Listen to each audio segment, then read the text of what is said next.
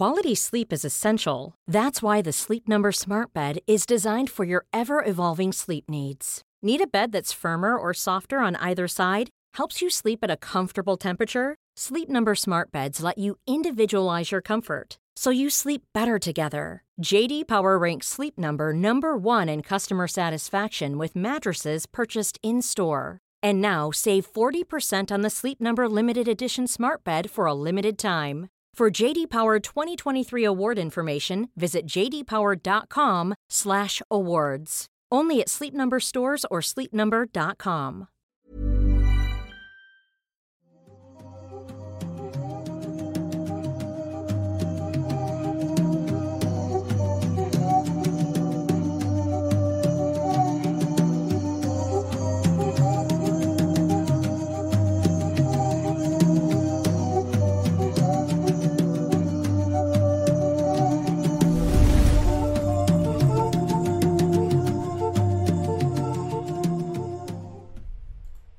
Hola, ¿qué tal? Sean bienvenidos a un nuevo episodio completamente en vivo a través de YouTube de Noctámbulos Podcast, el episodio número 127. Les mandamos un gran saludo, gracias por estar aquí a los que están a través de YouTube y presento como siempre a mi compañero y amigo Emanuel Morales. ¿Qué onda? ¿Cómo estás? Muy bien, muchas gracias, muy contento de estar en un episodio más, en esta ocasión una emisión de noticias, no, no tiene un nombre tal cual, pero Noctámbulos, edición noticias aterradoras de la semana o algo así, Sí, sí, sí. que si no saben o no han visto, ya sé que no hayan visto ningún Noctámbulos o que hayan visto Noctámbulos y nunca se hayan topado con uno de estos episodios, digamos, especiales. Básicamente este es un formato un poquito diferente donde les contamos algunas notas pues recientes, relativamente recientes de cosas que han pasado alrededor del mundo, notas que son tal vez un poco cortas como para abarcar en todo un episodio Sí. o que son muy recientes y no hay tanta información todavía. Que pasa mucho, ¿eh? Pa- Pasa muchísimo, entonces nos, nos ayuda bastante el hacer esto para estar como todos al día con estas noticias que a todos aquí creo nos interesan bastante. Una parte de lo que es diferente de este formato es que los superchats, por ejemplo, los podemos estar leyendo durante todo el episodio, a diferencia de, de los noctámbulos convencionales donde lo dejamos hasta el final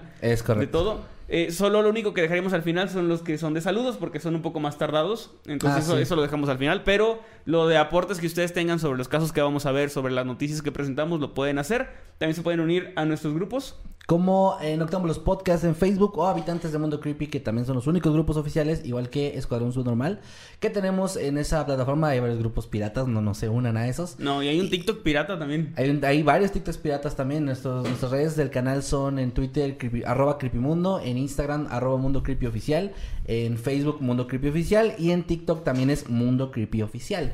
Eh, De hecho, si tienen dudas de eso, siempre pueden ir a la descripción de nuestros videos y ahí vienen pues todos los enlaces directos y no hay Sí. ninguna duda. Y no regalamos iPhones como en esas No, no hacemos sorteos. ni las páginas tampoco, o sea, nada más que nosotros- ellos dicen que sí. Sí, también eh, pues un saludo y agradecimiento a quienes nos, nos escuchan, perdón, a través de Spotify, Amazon, Apple Podcast y todas las plataformas digitales de audio.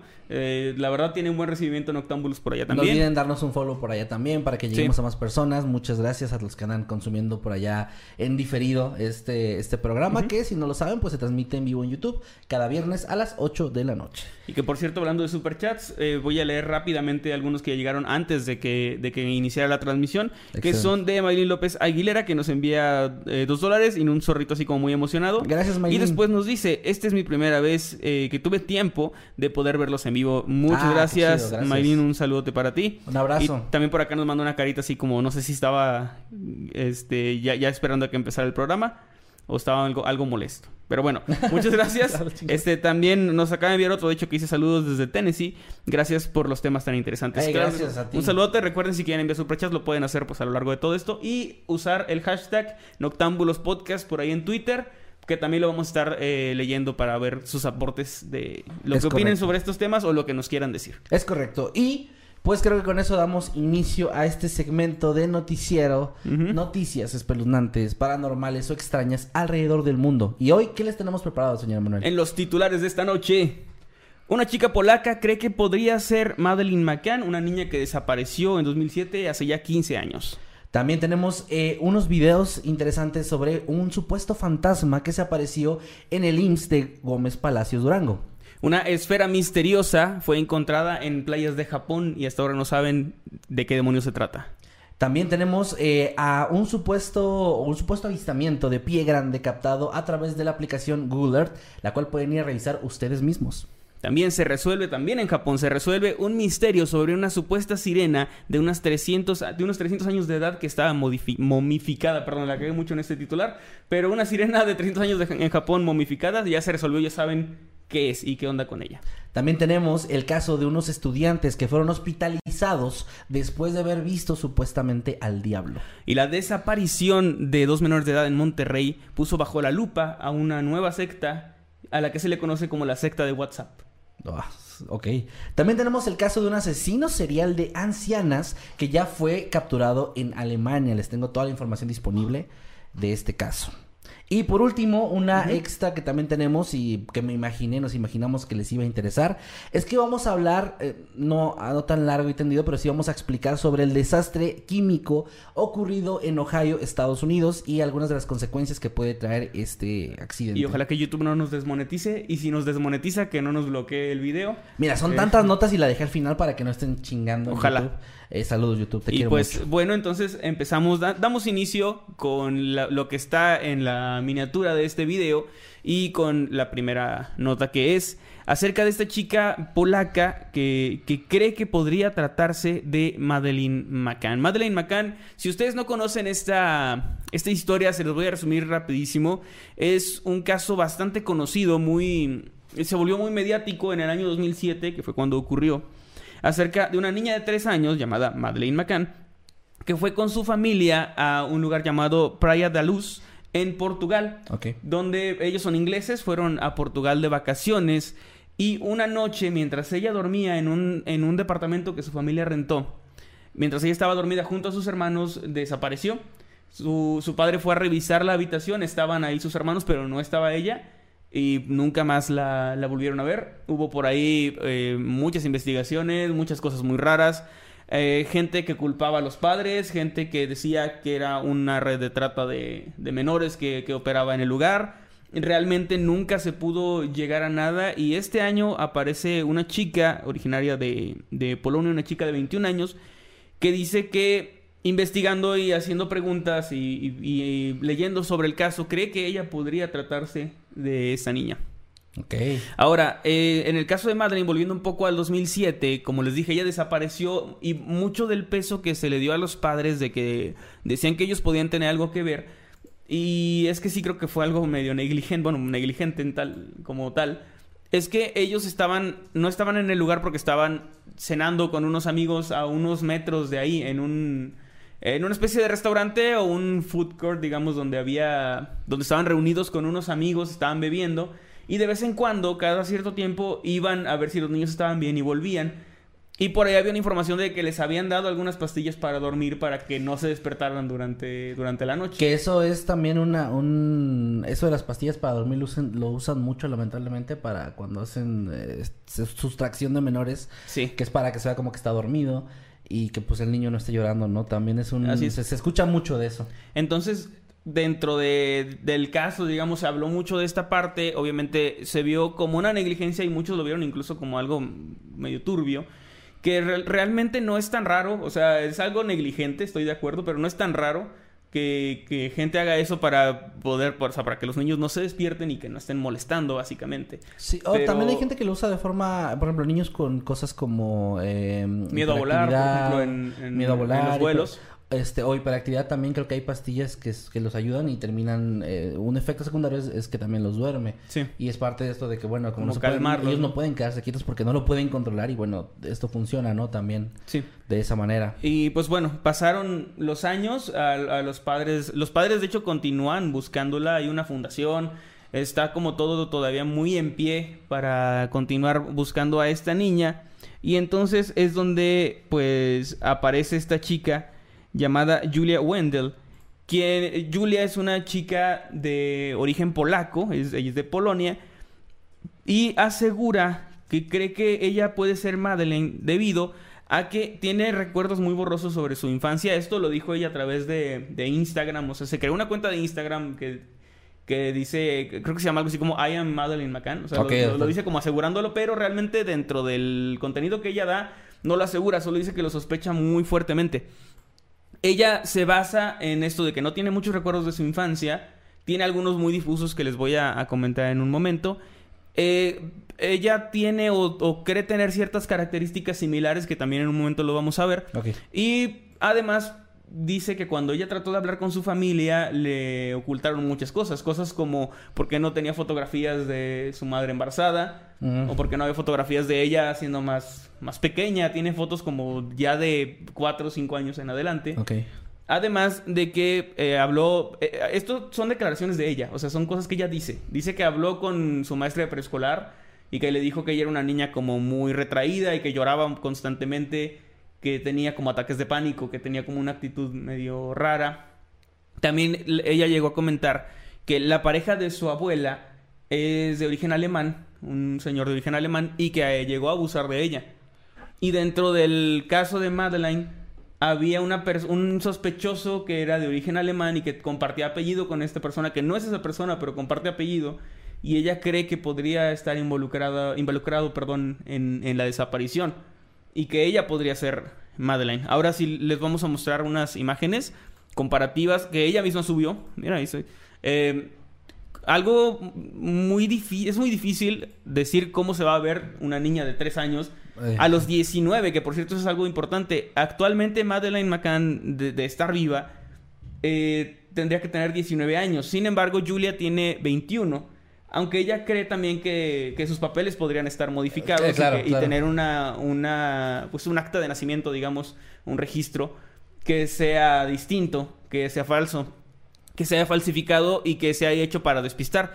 Y algo muy importante que, creo yo es del, de lo que a la gente que, que cree que ella podría ser Madeleine le convence más es el hecho de que ella tiene una mancha en su ojo derecho, que es algo que podemos ver ahí. Madeleine tenía esta manchita, un, me parece que se llama blastoma, que es esta, esta manchita en el ojo que realmente no le afecta en la vista, hasta donde tengo entendido, pero es algo estético, algo que se ve ahí. Algunos medios lo manejaban como anacromía, pero no es anacromía, es otra cosa. Y ella tiene esta misma mancha, aunque la tiene reducida y eso también es un poco raro. No, esto no pasa. Esto no, no suele pasar.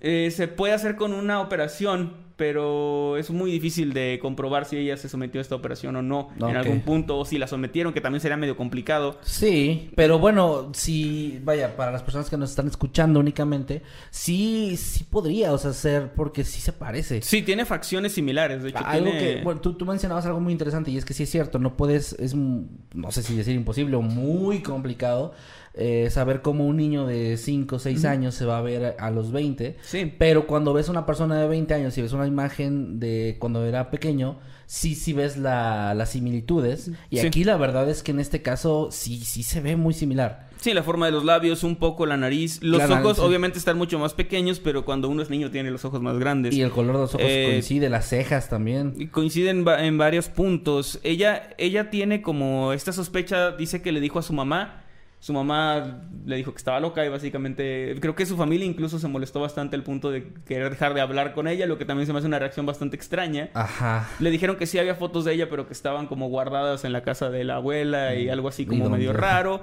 Ahora, también, eh, repito, esto es algo que ella declara en su cuenta de Instagram. No, no tenemos forma de saber si, si realmente tuvo esta conversación con sus padres o no, si, si es así, porque también hay que aclarar que a lo largo de los años han aparecido otras tres o cuatro chicas que han dicho creer ser Madeleine McCann. Ok. No es la primera vez. Esta es la que creo yo tiene un poco más de similitudes. Que se parece un poco, un poco más a, a la niña.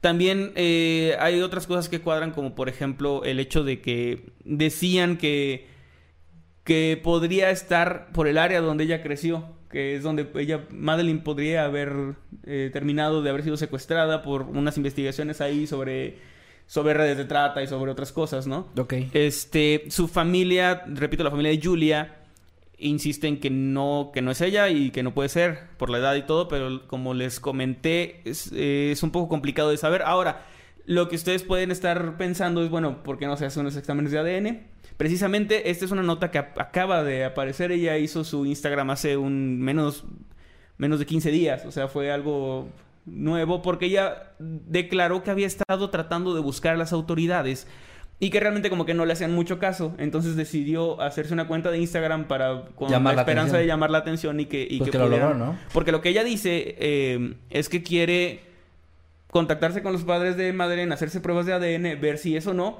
y que una vez que eso pase, si es o no es, borrar esta cuenta de Instagram, porque también le decían mucho esto de que probablemente lo hacía por likes o por fama. Claro. Entonces ella dice que no, repito, esto es lo que ella dice, no sabemos qué puede ser o no. Pues fíjate que aquí en el chat estoy viendo opiniones encontradas. Gente Muy que divididas. directamente está diciendo que es mentira, que quiere fama, que ha buscado a más familias de con hijas desaparecidas para Ah, decir no que es su hija. Bueno, es, es- tampoco yo lo sé, nada más es algo que aquí alguien está diciendo. Y también están diciendo que hay no le encuentran parecido y otros que sí. O que simplemente es una persona que está tratando de encontrar a su familia. O sea, sí, sí está súper dividida la opinión nada más en nuestro chat. Ahora- me imagino que a nivel... eh, Sí, lo claro. que a ella le llegó a haber sido... o sea, igual así de a una Pu- escala mayor. Puede ser, también es una, yo lo platicaba con, con mi esposa, con Cristina, cuando hablábamos de este caso, que podría ser que, o sea, que no sea, pero que ella sí haya sido una niña sustraída de algún otro lugar y que sí esté investigando y sí quiera llegar a la verdad, también es una posibilidad. Eh, algo, algo que, que ella comentó es que recordaba unas vacaciones siendo niña y que recordaba unos edificios blancos, que aquí tenemos la, la imagen del edificio donde, donde desapareció Madeline. En la, en la playa. Sí, ella dice recordar algo así, pero también esto es algo perfectamente googleable. O sea, la Claro. información que ella da de los recuerdos que tiene de niña sí cuadran, pero cuadran con lo que se ha visto Con se y con lo que se ha dicho, porque hay un montón de documentales, hay muchos, este, muchos videos de YouTube, muchas eh, personas que han cubierto el caso. Incluso investigadores eh, privados lo han tratado de, de resolver. Entonces, lo que ella comenta realmente, yo no lo descarto, o sea, porque pudiera ser que sí, hay una posibilidad, no es, no es imposible, es poco probable, pero no es imposible que sea ella. Pero sí está raro que los, los datos que da son como muy de lo que ya se sabe, de lo que... Sería interesante que diera detalles que nadie más conociera. Claro. Que tuviera recuerdos de algo que hizo la familia en las vacaciones que no hayan comentado o que no se haya dicho en, en algún medio. Pero por ahora el caso está ahí y lo que sigue básicamente es ver si se puede contactar con los padres y ellos aceptan. Ya aceptaron si- según alguien aquí en ¿Ah, los sí? comentarios. Según alguien aquí en los comentarios sí ya aceptaron. Bueno, y pues se va a hacer la prueba. Y ya yo creo que así ya es como, en lugar de dar juicios y decir si eso no es, vamos a esperar y ver, Claro. ver qué es lo que pasa. Es la única forma. Si me preguntas mi opinión, yo lo veo muy difícil. Yo creo que pudiera no ser. Porque la- si bien tiene características similares, no son algo imposible de... O sea, no son cosas tan extrañas como para que gente no la comparta, ¿no? Sí, claro, entiendo eso. Entonces lo veo, lo veo difícil, pero, pero pues que sí, sí quisiera dar el beneficio de la duda. La verdad, a mí me encantaría que sí fuera y que este caso se resolviera de alguna forma y que los responsables de seguir por ahí fueran a la cárcel y Claro. recibieran su merecido. Estaría bien chingón, pero se me hace un poco complicado. Entonces, no lo sé. Igual ahí, como dices, si están divididas las, las opiniones. este, Lo que estoy leyendo está súper dividido, ¿eh? pues yo creo, espero dentro de un mes, dentro de dos meses, a lo mejor estar dando una buena noticia. Y si no, pues quedará como una más. Que también se me hace muy, muy, eh, pues muy culero de parte de alguien. Si realmente, si realmente no lo cree, o sea, si realmente sabe que no es. Y darle esperanzas así a una familia que perdió a su hija, se me Sí. hace algo demasiado Pero bajo. también es, es muy difícil saber si lo cree realmente o no. Sí, yo, yo creo que ella sí lo cree. O sea, no creo que... No sé si es verdad o no, como dije, pero creo que ella sí lo cree. Creo que sí puede sospechar, o que también debe ser muy difícil darte cuenta de que a lo mejor tu familia no es tu familia y, y sospechar que te secuestró alguien en algún momento. Eh, debe Sí. ser un poco, un poco complicado, pero...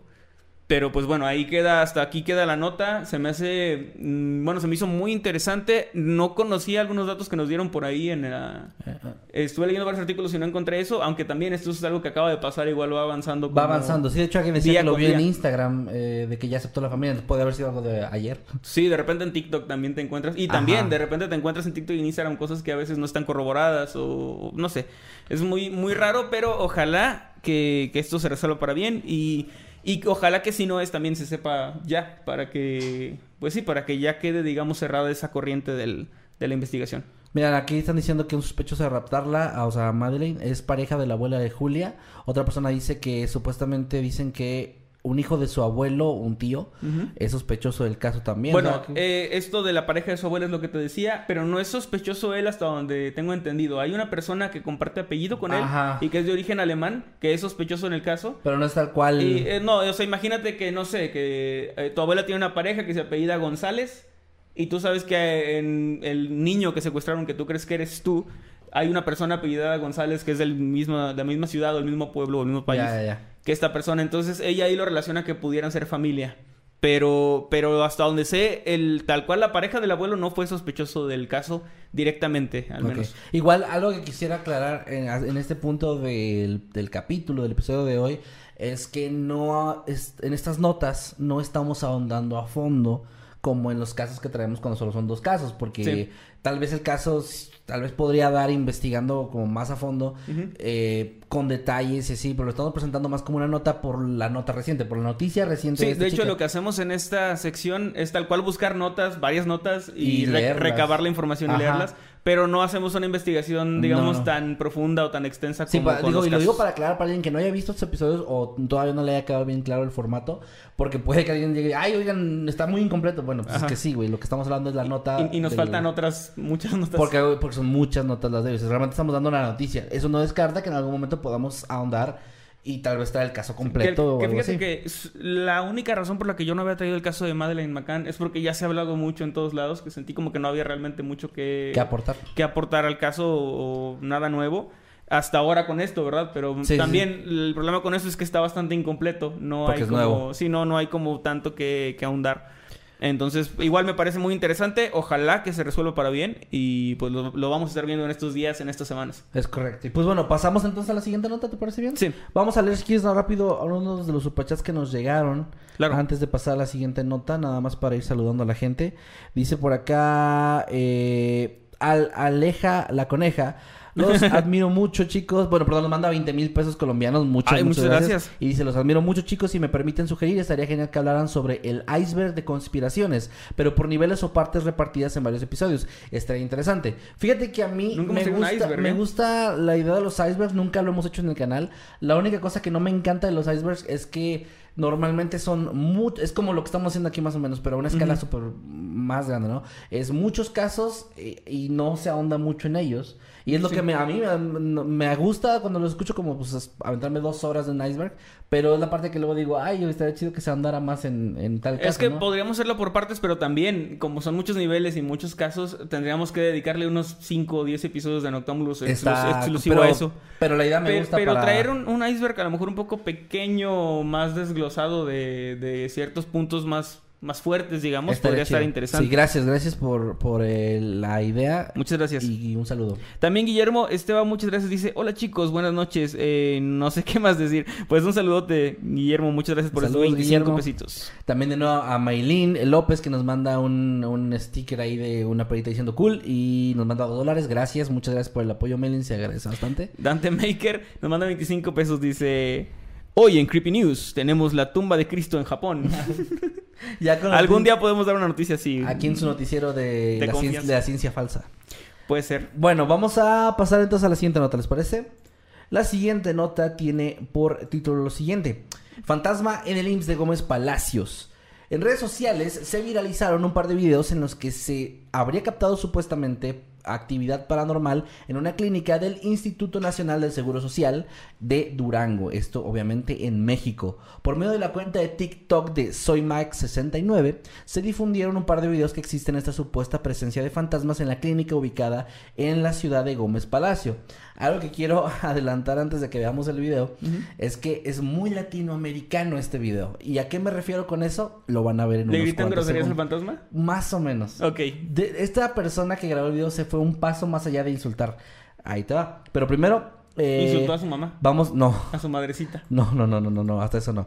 Pero primero vamos a pasar a ver el video. Em, déjenme lo voy pre- preparando. A ver, un segundito. A ver. Para ponerlo. Aquí está. Muy bien. Ahí va. Vamos a escucharlo. el IM. es- Esto pasó en te reto que lo hagas de vuelta. Hazlo de vuelta. Mira, mira. Hazlo de vuelta, te reto. Mira. Te reto, hazlo de vuelta. Hazlo de vuelta. Dale. Hazlo de vuelta. Mira. Hazlo de vuelta. Ándale. Ándale, hazlo de vuelta. Hazlo de vuelta. Es. Ándale, hazlo de vuelta, hazlo de vuelta, eso. Eso, sí, sí, sí, sí, sí. ¡Bravo! ¡Qué fantasmita! Ciérralas, ciérralas. Ciérralas. Ciérralas, ándale, ciérralas. Ciérralas, Mira. ciérralas. Te- mira. Y- ¡Ay, güey! ¡Ay!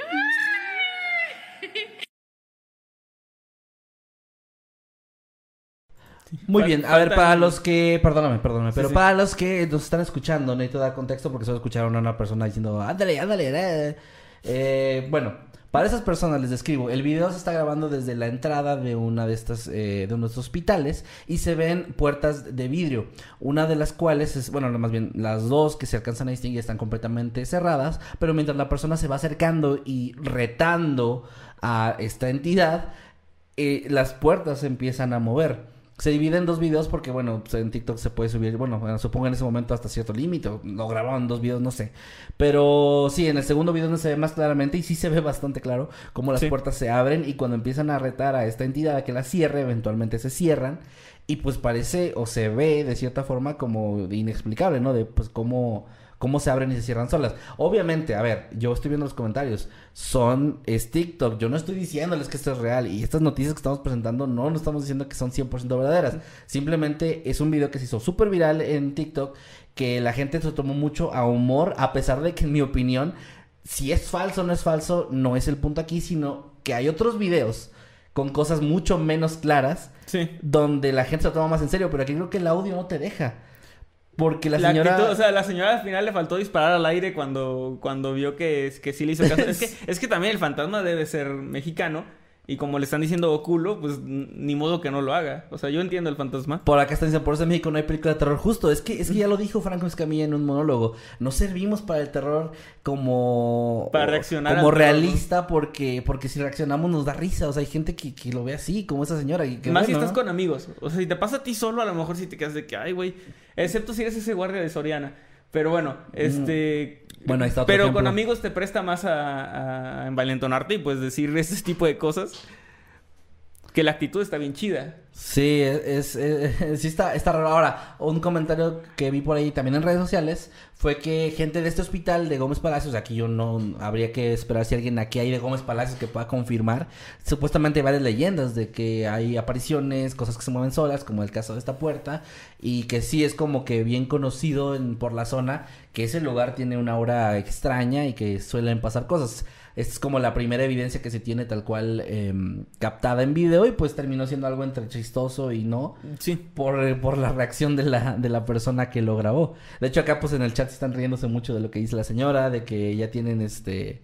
De que ya lo convirtió en su, en su esclavo. Y Sí, también el hubo- fantasma perdió. O sea, en ese video el fantasma perdió. Sí, o sea, imagínate ser ese fantasma, güey, ir- irte rehumillado con tus demás amigos fantasmas porque no, no nada más no asustaste, se burlaron de ti, te mangonearon. Sí. Y también había un comentario que me dio mucha risa en redes sociales de que ni a los fantasmas tratan bien en el IMSS.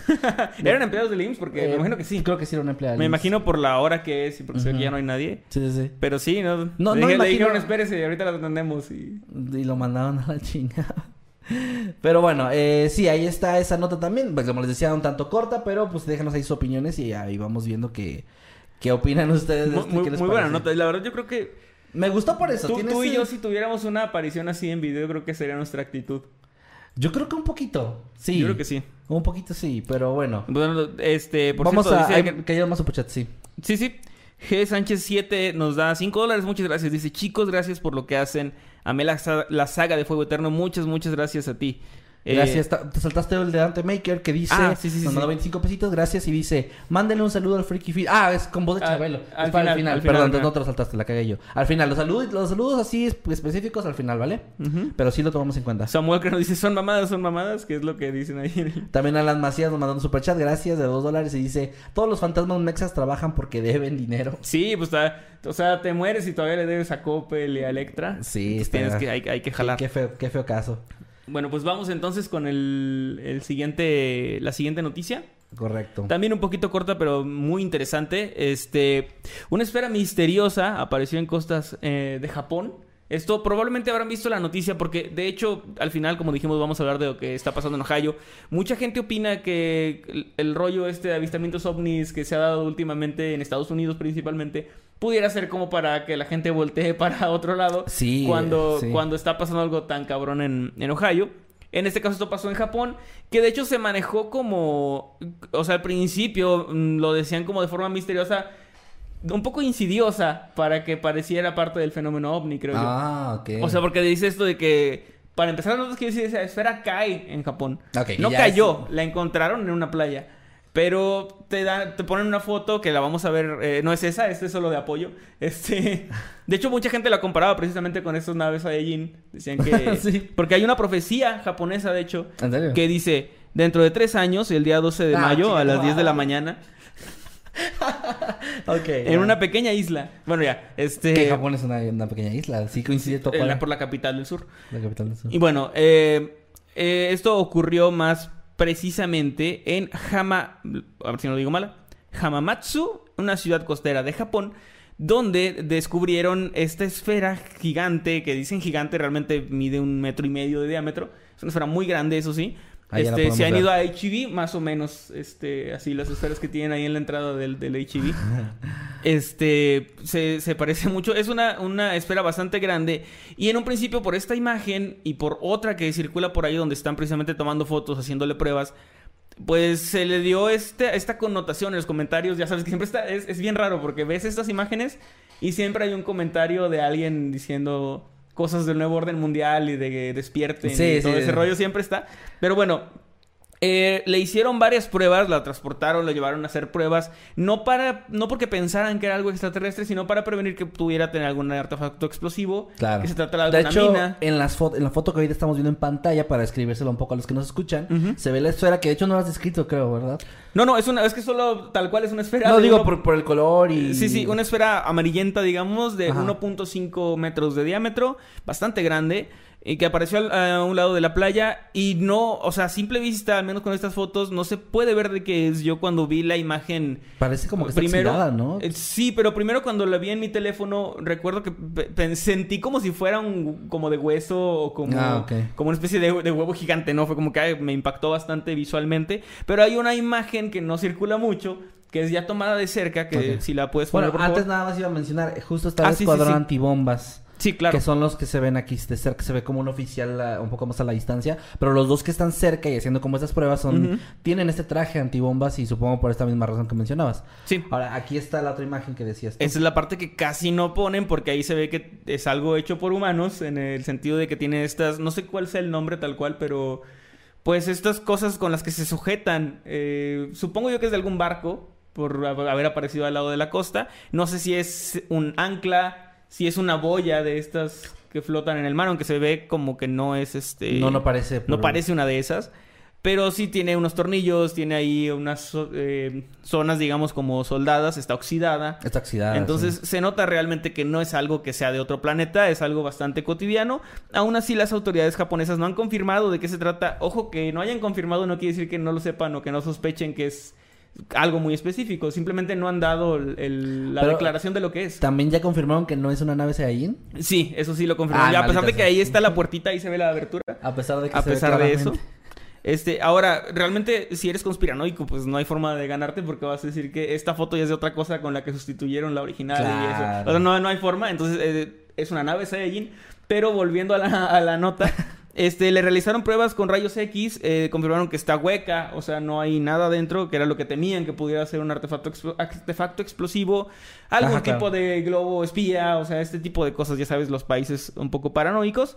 Y pues se espera que pronto se declare y se diga exactamente qué, qué es eh, esto. Yo me voy más porque sea algún tipo de ancla o algo así. de Aquí un- están algún comentando barco. que parece una bola de demolición. Es verdad. También parece una bola de demolición y justo tiene esta... Como esta agarradera o... Y el tamaño cuadra también bastante. Pues también. Sí, si pudiera sí. ser... Ahora, ¿cómo llegó a la playa? También es interesante. Eh, este tipo de cosas sí se transportan mucho en, en barcos de estos cargueros enormes. Sí. Que bien se les pudo haber caído Lo o que sí está así. un poco curioso es que haya llegado, o sea, vaya, no, no, no sé cuánto pesará, pero que no se haya hundido y, y haya llegado a la, a la playa. Eh, con lo de rayos X dijeron que estaba hueca, por lo Ah, que supongo ok. que no es sólida. Entonces no, no es tan pesada. Sí, se- Sí, sí igual va- es- sí se pudo quedar flotando entonces en el agua. Aunque sea de metal, por más pesada que sea, si tiene aire en su interior y está bien sellada, mientras no le entre agua, flotaría. ¿A poco sí no importa el peso? Porque el aire es lo que se, lo que se levanta. Pero debe haber un peso donde ya no... Sí, sí, porque por ejemplo, uno se puede hundir aún teniendo aire en los pulmones. Este, pero, pero sí, o sea, eh, realmente creo que por si es, si es un metal relativamente delgado Sí. y eh, por el tamaño que tienes mucho aire el, que- el que está dentro, yo creo que sí podría flotar. Dice Meme Parreño, saludos a Meme. Saludos. Y dice, no hay forma de que los humanos hayan construido una ma- maravilla tecnológica como esta.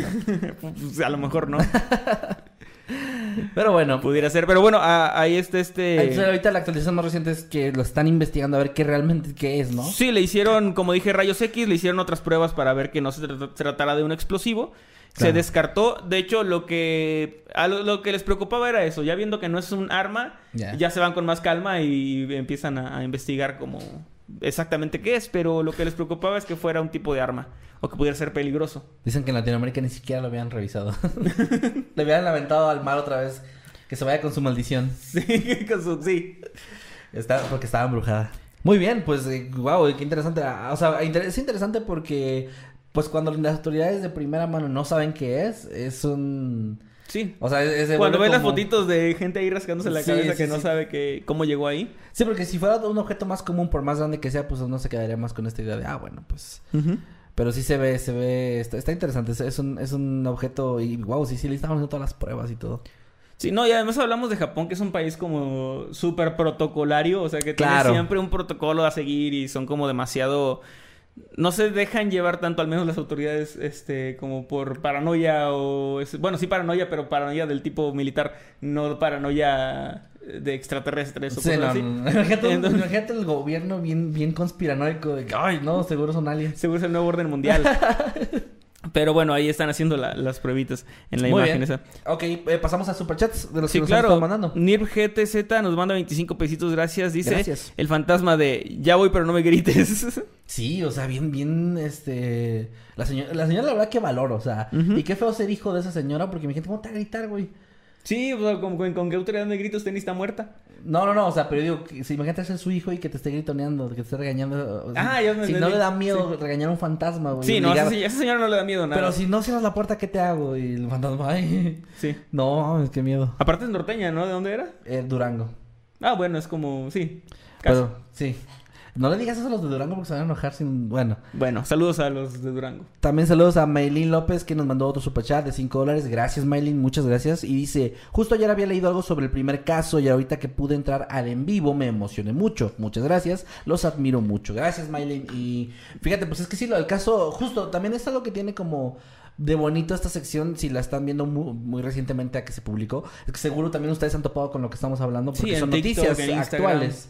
Ajá, ya sea, exacto, justo TikTok, Instagram o en cualquier portal de noticias. Eh, bueno, no, no, no que. TikTok, Instagram son un portal de noticias, o sea, o No, en un portal. o en un portal de noticias. sí, sí, ok, no. Eh, Izumi MX, se- le damos la bienvenida como habitante inmortal. Muchas gracias, Izumi. También quisiera aprovechar, porque no lo dijimos al principio, Ajá. para anunciarles que ya está a la venta la edición digital de nuestro cómic Infierno para Es Inocentes. correcto, es correcto. Lo, lo pueden adquirir enviando un correo a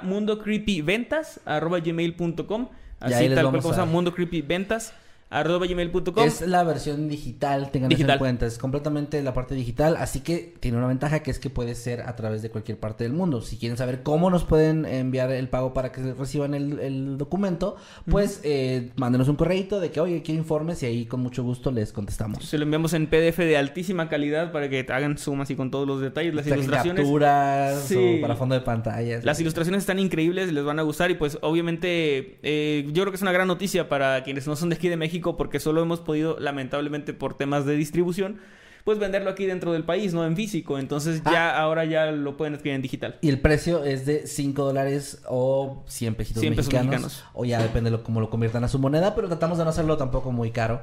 Em, para que pues igual puedan, si no lo han leído, lo puedan leer y ya puedan tener de cierta forma ya el cómic. Ojalá que eventualmente pues ya también podamos enviarlo en formato físico, pero ya lo tomamos como por nuestras manos porque a través de plataformas y de otras cosas es como muy complicado, complicado. hay muchas trabas, muchos pelos y dijimos, bueno, pues si lo tenemos ahí lo podemos enviar ya. nosotros. También estén al pendiente del, del canal porque este año vienen cosas bien chidas. Estamos, este, bueno, no, es que no puedo decir mucho, pero hay ciertas cosas que les van a gustar mucho. Entonces estén al pendiente del, del canal y de, de lo que anunciamos. Muy bien, entonces pasamos a nuestra cuarta nota del día. Me parece que es la cuarta, ¿verdad? No lo voy a regar yo. Eh, ¿Sí es la cuarta? Sí, es la cuarta, es correcto. Y esta nos habla sobre que fue supuestamente eh, captado pie grande o una criatura similar a lo que se le conoce como pie grande a través de Google Earth. Y lo interesante de esta nota es que sí lo pueden ir ustedes a comprobar. De hecho, lo vamos a comprobar aquí en este momento en vivo. Pero primero les voy a dar un poco de información. La criptozoología es una, bueno, es una rama que está tomando bastante fuerza en los últimos años porque cada vez es pues, más sencillo que la gente tenga un teléfono a la mano, que tomen imágenes y de repente vean algo extraño en algún lugar. Por lo cual, este tipo de notas emocionan mucho a los fans de la criptozoología porque pues dan como pie a estar alimentando estas leyendas y teorías, ¿no?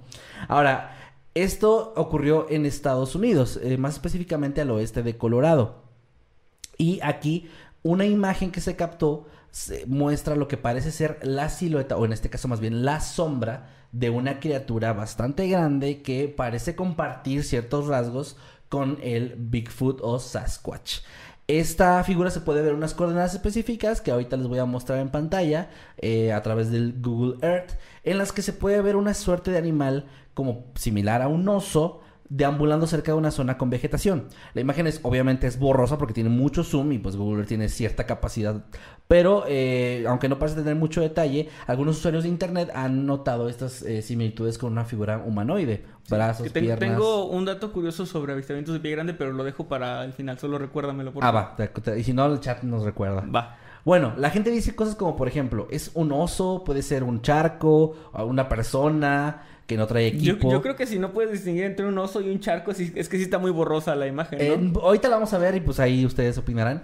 Ahora, eh, bueno, es- estas personas dicen que, que sí, esta, esta imagen se alinea con la sombra de otros objetos como árboles cercanos. Es decir, la imagen, bueno, es más, la voy, a, la voy a poner creo que una vez antes de ir a, a ver este... La, la nota, bueno, ver el Google Earth aquí en, en vivo, igual a los que están en audio les describo todo, ustedes tranquilos.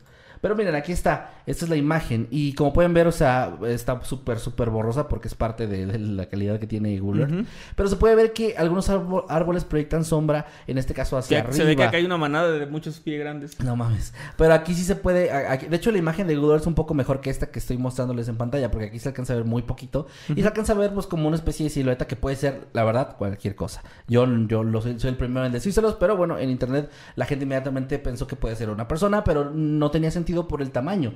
El, el tamaño de la sombra proyectada es demasiado grande para ser una persona, incluso una persona muy Cierto, alta. de hecho sí. Ajá. Y bueno, ah, les decía, regresando un poco a la nota, ah, se han dado muchas teorías y se dice que en caso de que fuera un, un ser humanoide o al menos eh, antropomórfico sería, Sí. eh, este mediría aproximadamente unos 3 metros y parece que... Que es- cuadra con lo que se suele decir de, de estos avistamientos. Es que por ahí va el tema. O sea, la gente no dice eh, 100% que es él, pero ya cuando empiezan a hacer estos cálculos dicen, pues sí coincide con lo que se cree.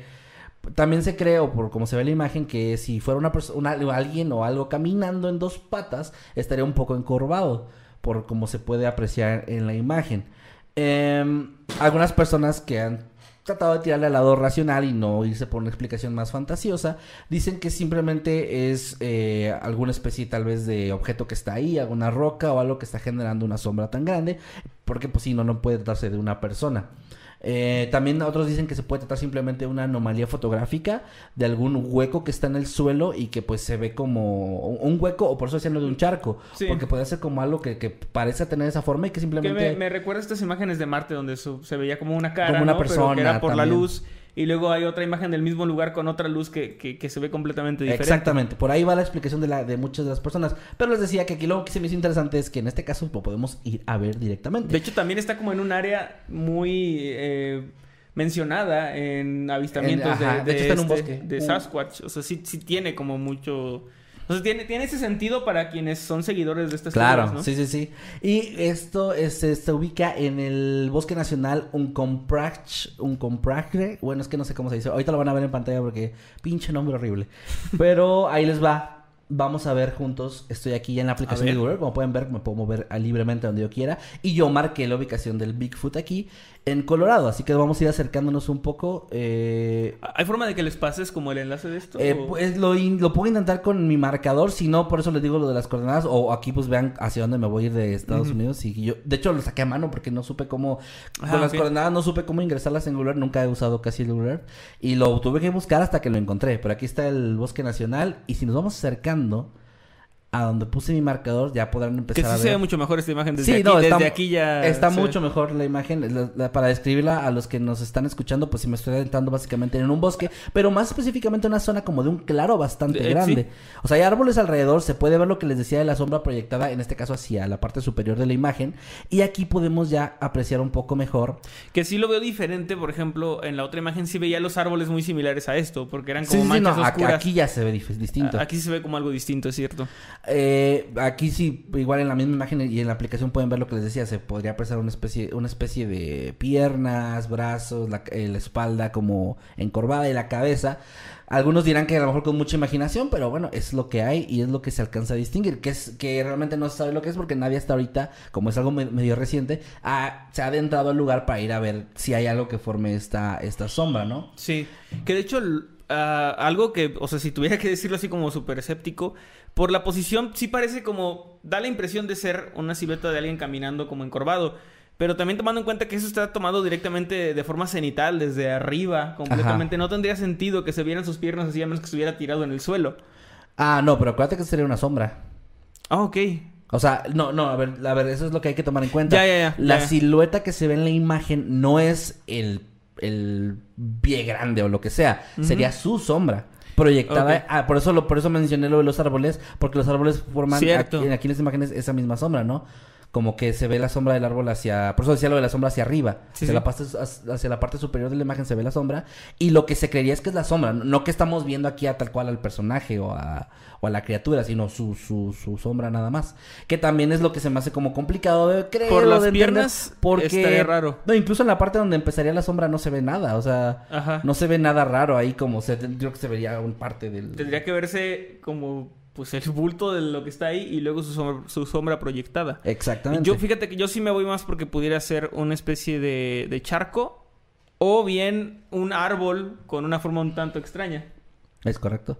Y las coordenadas para los que sean estén interesados, eh, si lo saben buscar, es 32 grados, 16, eh, no, ya no sé leerlas, pero es 32 grados, 16, 24, N, 108, 08, 32. Igual esto lo voy a estar compartiendo en mis redes sociales, eh, en Twitter sobre todo, para que si alguien le interesa, pues lo vayan y lo vean por ustedes mismos y lo comprueben y ya ustedes puedan ver la imagen en mucho mejor calidad de la que probablemente están viendo aquí. O si nos están escuchando a través de Spotify o cualquier otra plataforma, pues que puedan ir a ver la imagen. Sí, y- que puedan y, y de nuevo, ustedes encontrarlo. De hecho, está- se me hace bien curioso que desde bien lejos se ve. Se Sí, ve de hecho, desde, ahí se desde ve. mucha distancia. Pero bueno, ahí está otra nota ahí. Que Lo que se me pues, hace raro es cómo alguien, o sea, ¿quién encontró esto? O sea, ¿qué andaba haciendo cuando de repente dijo, ah, mira, ahí está pegado? es que es lo que siempre me- Bueno, también no me sorprende, no me sorprendería que hubiera gente tal cual buscando a, a Bigfoot en, eh, en Google Earth, o sea, puede ser. Sí. Sí, eh, sí, no, a mí tampoco me sorprendería que haya gente como buscando cada píxel. Pero es que sí se han encontrado también cosas bien, bien curiosas en, Muy, en muy estas raras. aplicaciones de Google Earth y Google Maps. Que justo dices que la gente como... ¿Qué estabas haciendo viendo aquí? Porque, Sí. a ver, si se fijan en... Déjenme volver a regresar a esta parte. Este... Vea, o sea, no hay, na- no hay nada alrededor. Ajá. Hay por acá ya como zonas de acampar y etcétera. Pero sí está medio lejos de todo. Entonces, ¿qué, qué estaba haciendo la persona que la encontró? No tengo ni idea. Pero bueno, ahí está la nota y ahí está... Obviamente esto ha desatado comentarios de todo tipo. Gente súper escéptica, gente creyente. Los que creen dicen que es una prueba más. Los que no creen dicen que son puras tonterías. Y aquí queda un poquito más al... a la... A, a- a la decisión que tengan ustedes de creer o no creer y de qué, qué podría ser. Dicen acá que no puse atención en matemáticas. Sé que es latitud, longitud y eh, sí, que, sí, sí sé qué es, pero no sé cómo leerlo aquí. O sea, no, no me acuerdo, perdón. Ahora resulta que todos son cartógrafos, cabrón.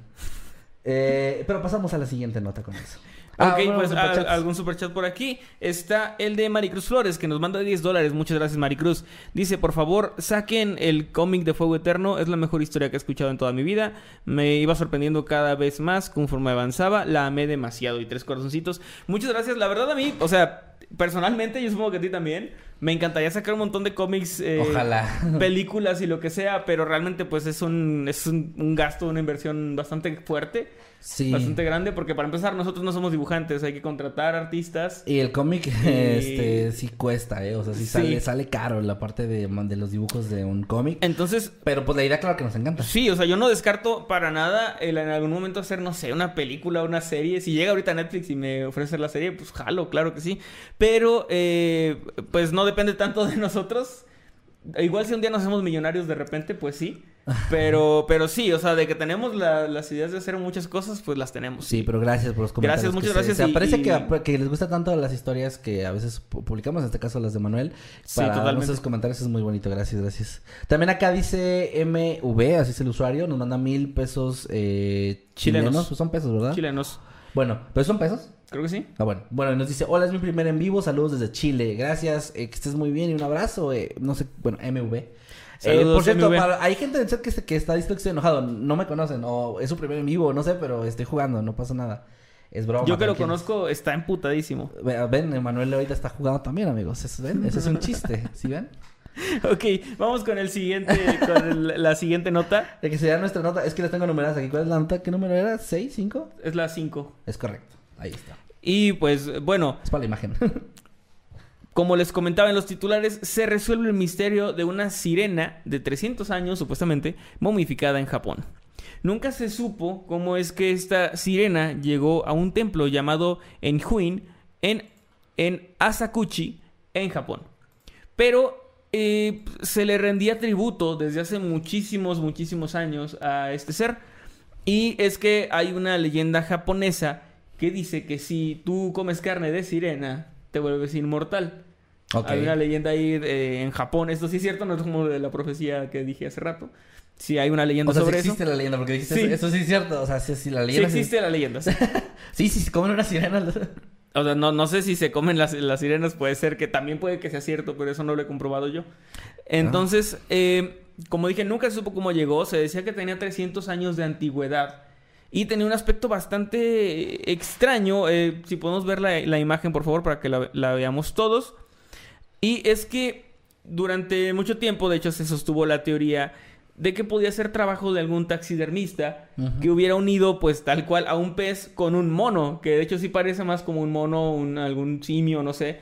No, no tiene facciones tan humanas, Ah, des- ni tan de pez. No, no, no. describiendo la imagen es, es, es como, una, como una cajita, ¿no? Por lo que se ve es un tamaño muy pequeño. Sí, de hecho, no sé, no, no tengo el dato de cuánto mide, pero sí es un tamaño pequeño. O sea, no, no es del tamaño de un ser humano. Y esta es como pues justo eso, que lo que se pueden imaginar al decirles una, una sirena momificada. Sí. Tiene como la parte de la colita de pescado, la parte superior, pues ya.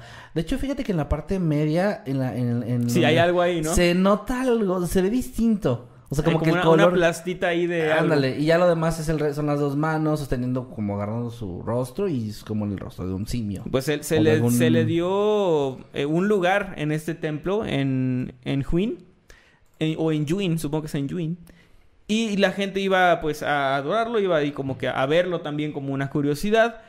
Eh, pero pues nunca se supo exactamente, no se sabía qué era.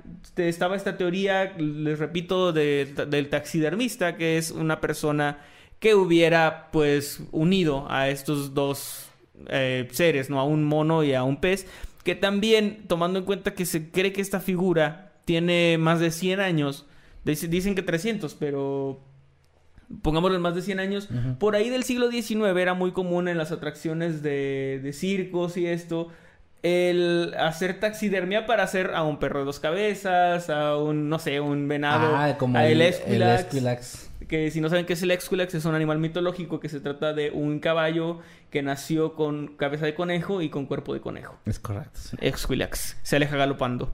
Y este Por eso es que los investigadores estaban obviamente muy escépticos con esto, sin embargo la gente pues tenía esta fe de que se trataba de una sirena real. Sin embargo, las, los investigadores de la Universidad de Ciencias y Artes de Kurashi- Kurashiki este, le hicieron pruebas de ADN, los dejaron hacer las pruebas. No sé si esta foto es tal cual de cuando lo estaban analizando, porque está como en esta cajita con, con algo, ah, no sé si es algodón o algún tipo Parece de algodón, una, sí. una tela que, que donde está sostenida. Le hicieron pruebas de ADN, hicieron pruebas de distintas partes de su cuerpo y de hecho se descartó lo de la taxidermia. No parece, no encontraron huesos dentro.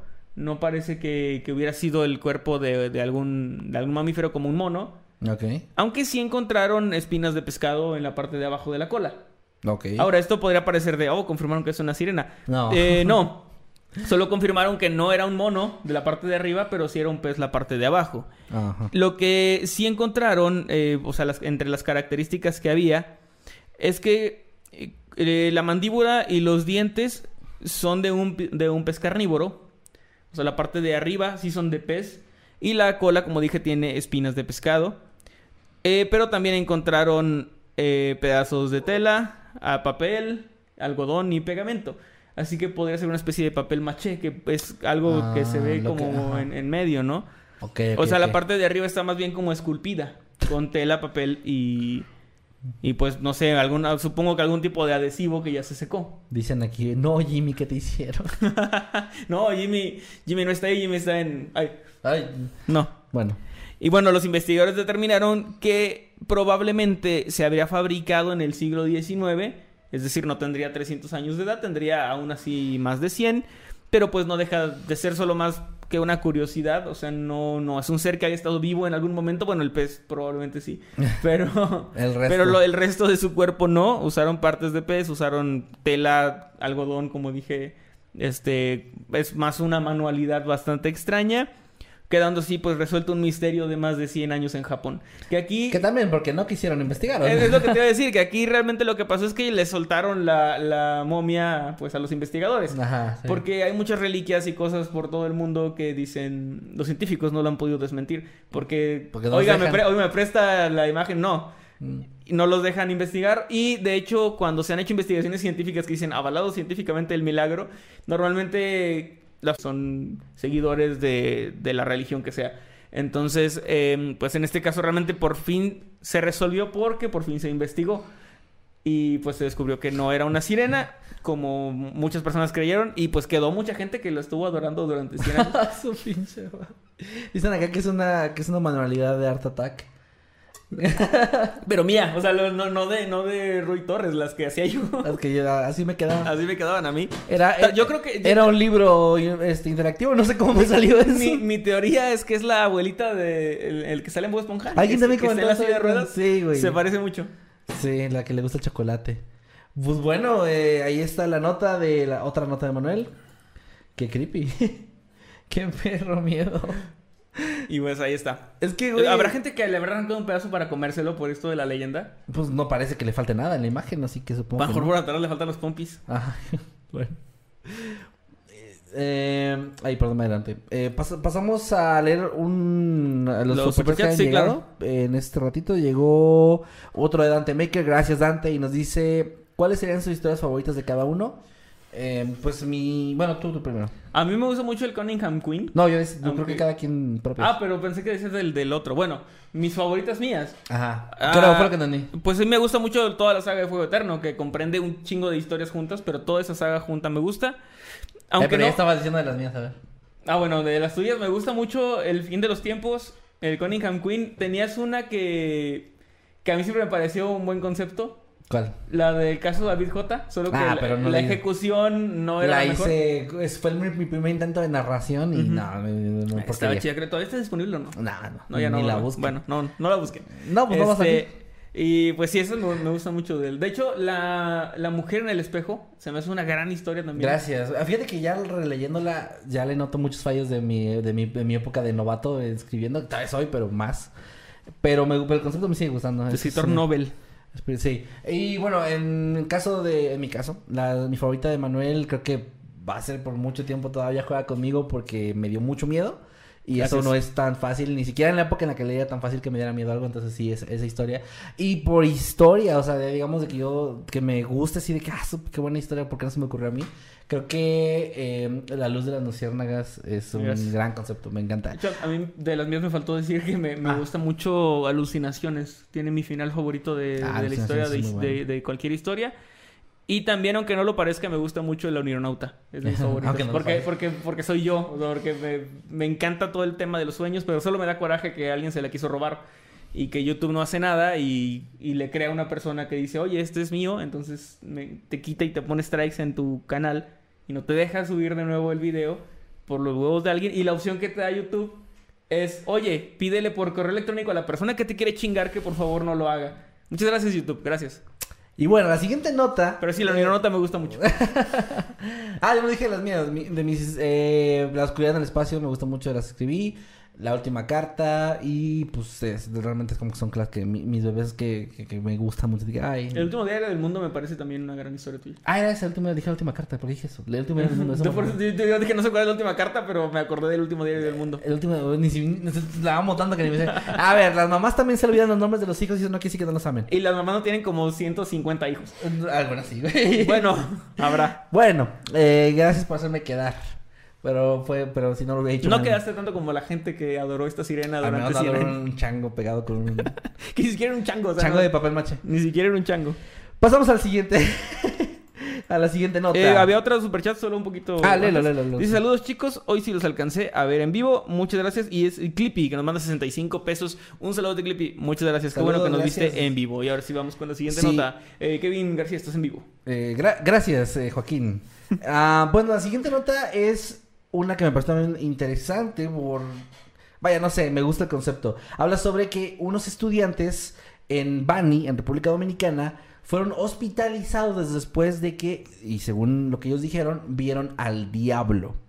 En esta ciudad, un grupo de al menos seis estudiantes de primaria, de quinto de primaria, fueron hospitalizados en medio de gritos y movimientos erráticos, tras afirmar que todos fueron testigos de una aparición sobrenatural. Los menores que estudiaban en, en el, bueno, estudian en el plantel educativo Ernesto González La Chepel, afirmaron haber visto al diablo en su salón de clases. Eh, el pasado jueves 16 de febrero, es bastante reciente la nota. Y hay videos que registraron el momento en que los niños llegan al hospital y se puede ver. Uy, pensé que decir que en el momento en que llegan al salón y que se aparece el diablo, No, ya me no. emocionando. No, no, no, no, de eso no hay. No, no era su profe con una bulug así de bigotes y barbita. Y traje, un Traje rojo. Sí. No, era su no, profesor con su nueva pata de cabra. sí. Miren, héroe, chicos. héroe de guerra. Miren, chicos. ¡ah! Su profesor es una cabra. Bueno, eh, llegaron al hospital Nuestra Señora de Regla y se viralizó este video en redes sociales. En estas grabaciones, que en unos momentos les voy a enseñar, se registró el momento en que los niños llegan al lugar y eh, los padres de familia están como desesperados, eh, sin saber cómo calmarlos, porque algunos de Sí, ellos qué están como con un comportamiento de, bueno, sí, como un- una psicosis y gritan y quieren salir corriendo, etcétera. Y hay otros que incluso están desmayados. Eh, ahora, por otro lado, uno de estos infantes observa fijamente una de las paredes del centro y está como viendo sin, sin responderle a nadie a su alrededor, como Wow. ignorando a todos y asustado viendo como si estuviera viendo otra vez algo extraño o que al menos le- lo aterra. De acuerdo con los medios locales, los directivos del plantel en el que sucedió este hecho eh, señalaron que el pánico se generalizó en el grupo después de que uno de los afectados describió la aparición. O sea, fue el primero que lo vio, dijo que estaba viendo, los demás al parecer según también lo vieron y entraron en este estado eh, psicótico. En adición a las figuras que habían sido observadas, varios de los estudiantes afirmaron haber visto demonios rubios en el salón y otro dijo que había visto incluso a una bruja que, había, que lo había alcanzado a tocar. Eh, estos niños fueron asistidos en el lugar y fueron diagnosticados con psicosis grupal. de hecho, según- ah, justo iba para eso. A mí me suena mucho a paranoia colectiva, que es Ajá. esto que les habíamos pero, comentado hace y- tiempo. a ver, igual sigue siendo un suceso que si pasa en tu escuela de que en un grupo, sí, claro. en la primaria, los niños vieron al diablo según y, y se volvieron locos y los mandaron al hospital, está... En, en mi primaria no llegó a pasar así, pero yo recuerdo bien que inventé. Yo no sabía que ya existía o que, o que, o que iba a existir luego, no, no supe. Lo del payaso en el baño. Pero inventé por ahí una Todos historia. hablamos, sí, inventé una historia así, que pues, supongo por IT y el baño. O sea, como que bueno, es algo muy fácil de llegar a eso. Sí. Y recuerdo que ese día sí se hizo ah, un burlote en la escuela de que los niños no querían entrar y luego había muchos maestros afuera del baño, este, para comprobar que no había nada. Borlote, qué Había así como este, mucha... Es que no, no quiere decir desmadre. Caos.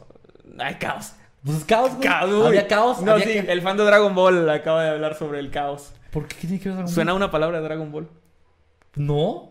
Claro que sí. Hasta hecho, hay un lo- personaje que lo- se llama Chaos. Lo dije por el Fue Lobo cuando dice lo de caos y destrucción, no por Dragon Ball. Ya, ya, ya. Bueno, el, el punto es que eh, hubo mucho, mucho merequetengue, mucho mitote, mucho... Desguace. desgua- mucho, este, guateque. Guateque. Este, y bueno, aquí qué otra Ah. palabra así de señor. No sé, pero vamos a poner mejor el video porque eh, quiero que, que vean y escuchen lo que, lo que pasó en este hospital, ¿vale? Ahí va.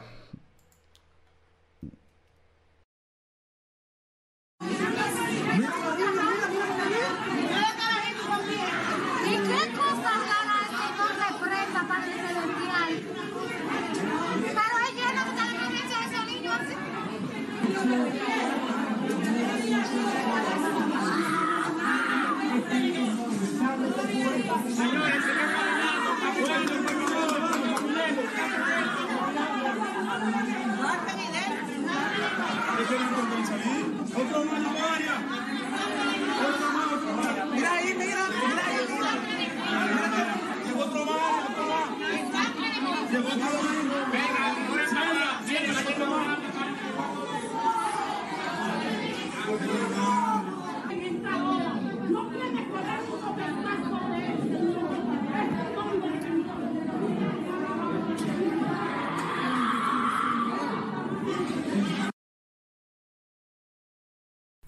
Pues bueno, ahí tienen el material. De hecho, eh, para los que están en, en Spotify y otras plataformas de audio, igual me parece que es interesante porque lo que se escucha también tiene una parte interesante y es que se escuchan varias personas, varias mujeres Que están rezando, que ¿no? están rezando. O sea, ya se están yendo por el lado casi casi de querer exor- exorcizar a estos niños. Y el grito final es de un niño precisamente que hace un movimiento como, como de- del tipo que ves en estas este, películas de exorcismo, ¿no? Sí. Como si se hubiera poseído de alguna forma. Obviamente les digo, ya, ya los diagnosticaron, ya están bien, a ninguno le pasó nada y los diagnosticaron con psicosis grupal porque pues al parecer simplemente fue una reacción en cadena. Uno de ellos... Sí, alguien, yo, yo creo eso, yo creo que alguien dijo algo, luego alguien se asustó y los demás, es que eso, eso pasa mucho, es como cuando vas caminando y si ves a gente corriendo de repente, pues tú también corres y te asustas sin saber qué está pasando y está en nuestro instinto. Y de hecho es bueno, es, es, Es- es algo que te ayuda, porque si viene algún león por ahí que se salió del zoológico, te conviene más correr que asomarte a ver qué está pasando y asegurarte de que sí sea algo, algo peligroso.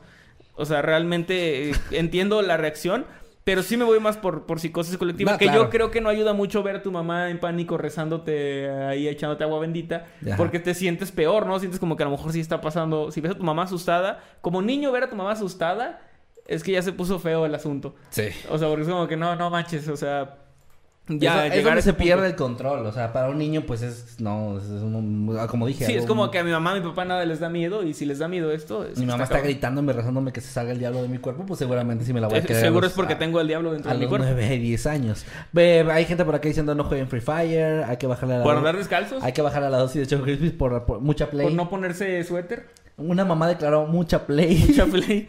Puede ser. no por, desayunó. por jugar Mortal Kombat. Güey, acá, acá en México los niños que no desayunan se desmayan en, en honores. En a la honores. bandera. En, en República Dominicana se los posee el diablo. Ven, ven al diablo en el, en el salón. Pero bueno, yo sí me voy por la teoría, ya fuera de cualquier broma, me voy por la teoría Sí, sí. De, la psicosis colectiva o Sí, la psicosis grupal. psicosis grupal. Ajá, Que sí, bueno, al final fue eso. con lo que fueron diagnosticados, así que pues sí, se podría decir que esa es la respuesta. Obviamente si hay gente muy creyente, pues pueden pensar que no es eso. Pero sí, y se me hizo interesante sobre todo por el tema de... eh, vaya, todos tenemos estas historias, leyendas de nuestra escuela. lo Me, que- me da algo de que- envidia no ser de esa escuela. Ajá, lo que O sea, lo que una gran historia. Lo que platicaste tú ahorita de que pasó en tu escuela, pues en muchas escuelas pasan así las historias y esto, pero no llega a este nivel. O sea, aquí estuvo en las noticias, eh, obviamente se va a hablar una leyenda bien cabrona y los niños van a seguir creyendo durante mucho tiempo que ahí estuvo el diablo. Sí, Y y, que- se hace bullicio. Eh. Sí. Este, Bueno. un tío se murió de eso. dice. Carolina Carreño, muchas gracias porque nos manda cuatro mil pesos colombianos. Un abrazote también a Maylin López Aguilera que nos manda 10 dólares y dice, no sé si les interese, pero hay una leyenda que toda mi familia y los alrededores cuentan sobre eh, la piedra móvil o piedra errante que se encuentra en una comunidad de Veracruz. Mira, no conocía esa, pero sé que en Estados Unidos, que en Bob Esponja se hace un chiste de eso, ah, están esas piedras en el desierto que también se mueven, ¿no? Sí, las Sailing Stones se llaman. Eh, y sí, de de hecho, esas ya también hubo una explicación. O sea, era un misterio eso sin resolver del mundo. Que era algo del viento, ¿no? Eh, ajá, el viento las mueve. Pero se mueven tan lento y es por Ajá, la sal. por la arena y eso, ajá. La ayuda a que se puedan desplazar. Son tan pesadas que la gente decía es imposible, pero pues no, no es imposible. O sea, sí. Solo es muy lento. Solo es muy lento y tarda, o sea, tardan meses en hacer movimientos pequeños, pero luego la gente después de años veía que se seguían moviendo. Y lo más interesante era el rastro, que Pues Sí. dejaban rastro de que se habían movido. Pero sí es... Y nadie las veía moviéndose. No, como no, se es que puedes estar ahí días y no vas a ver que se mueven, güey. Por eso la gente pensaba que se movían como de una forma sobrenatural de un momento a otro. Sí, ¿no? muchas veces una explicación así. Por cierto, no dije lo de lo de pie grande, hasta ahorita me acordé. Ah, mira, y nadie... Hay- bueno, no si dijeron el set, pero no... Tal eh, pero no pusimos atención. Pero hay por ahí, por cierto, gracias Maylin López Aguilera por ese superchat. Gracias. Este, hay toda una, y esto es en serio, no es broma, hay toda una rama de avistamientos de pie grande, o sea, si lo puedes clasificar por diferentes. Porque, por ejemplo, hay un pie grande que, es, que tiene otro nombre porque tiene como más pelo en la cabeza y así como que tiene la cabeza más grande, ¿no? Ajá. Y le llaman de otra forma. Pues el Yeti es un tipo de pie grande Pues Yeti también. se podría decir que es como un pie grande asiático, ¿no? Ajá. Pero hay un, toda una facción así de, de, de gente que desde los 60s, 70s por ahí ha estado hablando sobre avistamientos de pie grande usando una camisa de cuadros de franela. Y hay una clasificación de eso. O sea, hay gente que vio eso y estaba usando... O sea que, que dice vi a pie grande y, estaba usando una, una camisa de franela. ¿Pie grande o él? No, pie grande. Ah, pie grande. Ajá, sí, sí, sí, sí. Y eso es cierto, no, les, les quedo de ver con el término porque, porque lo vi hace tiempo y no, no me, o sea, ahorita me acordé con este caso. Pero hay toda un- una clasificación de avistamientos de pie grande usando una camisa de franela.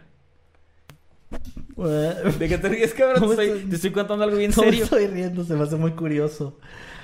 Eh, Ahora, yo no sé si siempre es el mismo color, pero yo me lo imagino roja, que es mi favorito. Roja con verde, con las líneas verdes. Ajá, sí. Sí, yo también me lo imaginé así. Eh, Pero sí, chéquenlo bien- por ahí. Si lo, si lo quieren ver, voy a, voy a ver si encuentro cómo se llama. Pero hay toda una, una clasificación para eso. Bueno, Ahora que si usa calcetones amarillos. Ah, no, no, ya. No, pero sí puede haber también. sí, no, no dudo que sí pueda haber. Bueno, pasamos a la siguiente, ¿te parece bien? A tu, Sí. a tu nota, la que sigue. Claro, esta sería mi última nota de la noche. Y es, creo, la más. eh, puede ser la más impactante de las que, de las que he traído. Y también eh, que no se va por el rumbo paranormal. Y, y eso también la hace bastante cruda, ¿no? Ok. Y es sobre la desaparición de dos menores de edad en Monterrey, que ahora tiene bajo la lupa a una secta, a una pseudo religión, digamos, porque no está aceptada como tal, que se le conoce, o le dicen coloquialmente, se ha ganado el mote, de la secta de WhatsApp. ¿De qué se trata esto? Como dije en Monterrey, Nuevo León. Se llama la iglesia... ¿Qué pasó? Leí un comentario de lo de pie grande, perdón. Ah. De que pie grande leñador, dijeron. Pues a lo mejor... Y alguien dijo, dedica. ¿dónde, dónde consigue su ropa? Pues a lo mejor la... no sé. Entonces, La perdón. compra. No me estoy riendo nada que ver con tu tema. ¿eh? En los comentarios de la gente, pero Ujú. estoy al pendiente. Eh, pues hubo fallecimientos horribles. Nah, Nah, nah. no, no, no, a ver. Se llama la Iglesia de Dios Todopoderoso, aunque también tiene, se le ha conocido con otros nombres como Trueno Asiático, que suena como nombre de luchador O película. o película. Este, y de hecho es originaria de China. Se- esta secta, digamos, nació en China en los años 90. Fue fundada por un hombre llamado Xiao Wei Shang y su esposa, ya que él dice que su esposa es la reencarnación de Dios. Empezamos bien. Entonces, realmente no se sabe mucho de esta, de esta secta, de sus doctrinas internas, pero se sabe que llegó aquí a México hace unos cuatro años, un poquito antes de la pandemia. Y de hecho, durante la pandemia tuvo bastante auge porque su manera de captación es a través de mensajes en WhatsApp. Como estas cadenas que te llegaban de, Spam. de spam, pero esto era acerca de Dios. Entonces mucha gente, pues, o sea, era como que eres en Dios y la gente contestaba y los iban como que atrayendo y los hacían parte de, de este grupo. De hecho, parte de lo que hacían para atraer gente, también lo hacen, es regalarles dispositivos como teléfonos o tablets. No. Con la condición de que los usen para, Para- eso, o sea, para estar como en el grupo y tienen que ser parte del grupo. Y es aquí donde entran estas dos chicas de las cuales no diré el nombre porque estaban los nombres completos en internet, así que no sé por qué estaban, pero no los voy a decir. Ok, sí. Este, porque estas dos chicas hace alrededor de dos años comenzaron a ser parte de este grupo precisamente porque les regalaron estos dispositivos Y ellas se adentraron mucho en los grupos de oración, se hicieron como muy, muy, muy importantes, digamos, fueron escalando y se hicieron parte de esto. Son dos chicas menores de edad, ambas hermanas. Y ellas te- eh, terminaron por dejar la escuela para dedicarse enteramente a esto, lo que su madre no vio bien, obviamente. Y de hecho estas jóvenes eh, se fueron de su casa y desaparecieron por un tiempo. Ay. Esto sin que la mamá supiera obviamente a dónde se habían ido. Y ella narró esto, le dijo a las autoridades que habían dejado de estudiar, que eran parte de este grupo, que al principio supongo no lo vio tan mal, de que bueno, mis hijas son parte de un grupo de oración, ok, o sea, como que no suena algo que, que, que pudiera a lo Tan mejor encender tantas alarmas, ¿no? Sí, sí, sí. Pero después su comportamiento empezó a cambiar, empezaron a completamente a predicar cosas de la Biblia en todo momento. Y al parecer, pues este grupo las había hecho ya parte de, de ellas. Las chicas, de hecho, volvieron a aparecer no tanto tiempo después. Aparecieron, ya no tenían sus dispositivos, estaban descalzas y no quisieron decir dónde habían estado ni qué habían estado haciendo. La mamá, de hecho, las llevó con el Ministerio Público, donde no quisieron declarar, o sea, no, no quisieron decir absolutamente nada de qué es lo que, lo que hicieron o qué es lo que, lo que pasó, por qué se fueron, a dónde se fueron o con quién estaban, nada de eso. Y hasta aquí podría decirse, bueno, es como un grupo medio raro, sectario y, Y ya. y ya, ¿no? Pero Pero realmente... re- es- hasta cierto punto se puede creer todavía que es como, bueno, religioso. Sí, pero hay algo mucho más turbio que está por ahí detrás. Me imagino. Y es que esta secta, de hecho, es una, de- desde mi punto de vista, de las más agresivas que he visto. Y no agresivas por lo que hacen en sí, que no es tan raro lo que hacen siendo una secta. Más bien por lo explícitos que son al, hacer estas cosas. Y es que esta secta, de hecho, está prohibida en su país de origen, en China. No puedes profesar, digamos, esta religión en China, está, está prohibida por la ley. Y esto debido a los cargos por asesinato y por agresión que tienen algunos, por no decir muchos, de sus adeptos. Por ejemplo, un caso muy sonado en China en 2013 es cuando varios miembros le extirparon los ojos a un niño como parte de un acto religioso. Esto se supo, las autoridades lo, lo intervinieron y fue parte de lo que hizo que se, que se prohibieran estas, esta práctica, ¿no? Esta religión. Ay, También ellos llegaron a asesinar a un vendedor de 27 años porque no quiso unirse a ellos. O sea, porque le ofrecieron ser parte de ellos, dijo que no y lo mataron. Básicamente, así es como, como, como funciona, ¿no? O sea, hacen ese tipo de cosas de manera bastante explícita. Yo supongo que obviamente es de, esas- de estas cosas donde el mero mero de la religión te va a decir que ellos no predican eso y que son casos aislados, pero, Pero es- no. no. no es normal que esto pase en, en otras religiones, al menos Sí, no.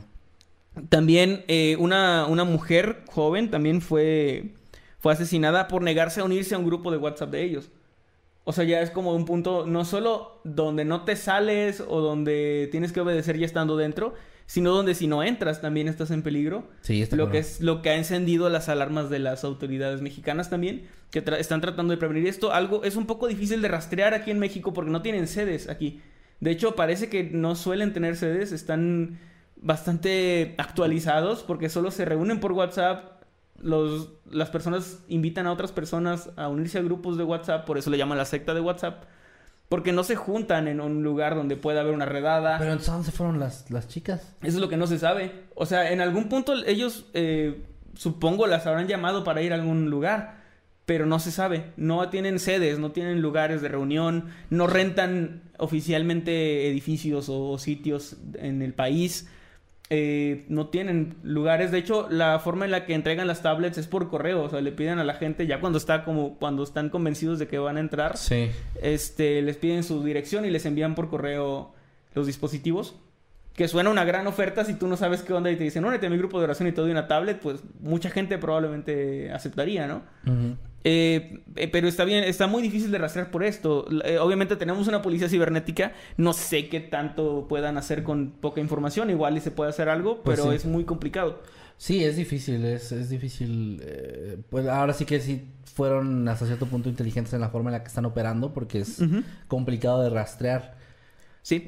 Eh, entre otras prácticas que ellos se sabe que han hecho en otros países donde también está prohibida, es que las agresiones no solo se limitan a esto que les decía de gente que no quiere entrar o, o algo así, sino que por cosas como no aportar tu diezmo o por intentar abandonar la secta han asesinado gente o los han lastimado o, o los han agredido de alguna forma. madre. Lo que te digo ya es como demasiado explícito porque la mayoría de las sectas se van más por un rollo psicológico de puedes irte cuando tú quieras, solo que tu familia te va a rechazar. Sí. O puedes hacer, puedes no dar el diezmo, pero todos vamos a verte mal. Es más una especie de presión social. Ajá. Que también pasa en las religiones, no solo en las sectas. Aquí ya es. este, Pero esto ya es de, de si, si te vas, te matamos o te golpeamos, al menos te agredimos.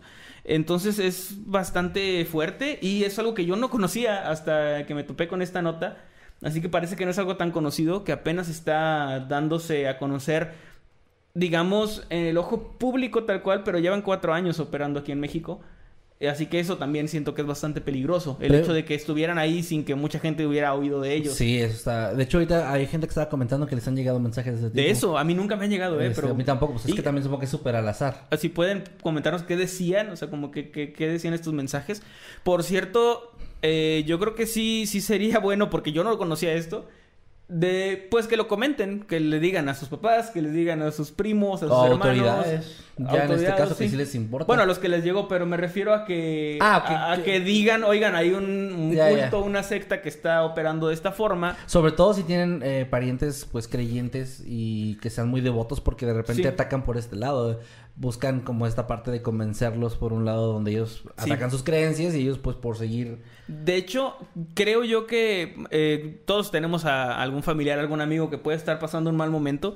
Y normalmente en los momentos más vulnerables es donde llega esta gente. Entonces, eh, también si ustedes tienen a alguien ahí que sea muy susceptible, que esté pasándola mal, pa- primero pues ofrézcanle su ayuda, ¿no? Y su apoyo. Pero también adviértanle sobre este tipo de grupos, no solo de este, o sea, de este tipo de, de grupos sectarios con estas prácticas pues tan, tan extrañas y tan, tan violentas que andan por ahí y de repente no lo sabemos. Entonces, eh, divulguen, digamos, la palabra, pero en el sentido de, en el sentido de, de prevención. Volteo, a ver si ya tenemos túnicas. Ya estamos a ver. No, en el sentido de prevención, díganle a, a su papá, a su mamá que está ahí, este, de repente mucho en WhatsApp, que mi mamá me regañaba por estar en el celular y ahora se la pasa en WhatsApp y en, y en Facebook, pero bueno. Sí. Este, díganles por favor que, que tengan cuidado con esto y, y que pues hagan caso de, pre- de preferencia ni contesten yo creo esos mensajes. preferencia, ¿no? Porque ya vimos que si les dices que no también como que es medio peligroso. Sí. Entonces, Eh, preguntaban ahora por acá esto ha pasado en otros países. Aquí en México tengo entendido que el único incidente hasta ahora ha sido este de las chicas. Pero pues es que puede ir pero, pero sí, o sea, no... Está- estaban preguntando No si, está si el- la secta tiene un nombre como... Aparte del de WhatsApp, como un nombre oficial. Ah, o- sí, sí, de hecho lo dije al principio. Ah, ahí está. Su nombre oficial yo no me recuerdo que lo dijiste, pero dije, a lo mejor no lo dijo y... Sí, sí, es la Iglesia de Dios Todopoderoso. Ahí está. También se le ha conocido como el, ¿cómo lo dije? El trueno asiático. El así. asiático. Ajá. Ah, sí es cierto, que justo dijiste eso. Este, pero la Iglesia de Dios Todopoderoso. O sea, Eso y está. suena a una religión legítima. O sea, el nombre te suena. No, no suena así como que eh, los hijos del Señor de las Estrellas o no sé, algo así como tan cósmico. Sí parece más algo cristiano bastante ortodoxo. Pero pues sí, para que tengan cuidado con eso, igual puede... O sea, no dudo yo que pueda llegar con otro nombre de repente, que pasa mucho en estafas piramidales, en sectas, que cuando ya se quema el nombre, simplemente Lo se lo cambian. cambian. Sí. Entonces, mi consejo, no se unan a religiones por WhatsApp, así como de, de primera. O sea, para empezar, no contesten mensajes de gente que no conocen en WhatsApp porque... Sí, es peligroso. Es peligroso en todos los sentidos. Hay muchas estafas, hay mucho robo de información y en este caso, pues también... Ahora hay una secta o Sí, sectas. luego están los que, ay, me equivoqué, discúlpame, pero te empiezan a hacer plática. Cuidado con eso, también de repente Sí, son estafas cuidado, y cosas así. siempre. Y bueno, acá llegó un mensaje de, de Román, pero es saludito, así que lo dejamos para el final.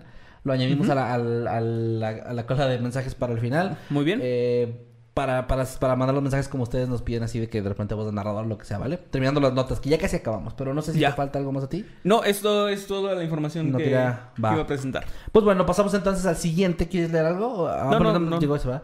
Ok, eh, la siguiente nota dice así. Eh, asesino serial de ancianas es atrapado en Alemania. Esto ocurrió el 2 de febrero, al menos es la nota de la fecha que, que encontré. Hay poca información y ahorita lo van a ver. La policía de Alemania logró atrapar a un asesino serial que dejó su rastro de terror en el suroeste del país. Un hombre serbio de 31 años de edad ha sido arrestado por presunto asesinato de varias ancianas en la zona cercana a Stuttgart. Las fuerzas de seguridad han vinculado a este sospechoso con la muerte de al menos dos mujeres de 77 y 89 años de edad, mientras investigan su posible relación con otros dos crímenes a punta de pistola y el asesinato de una tercera mujer.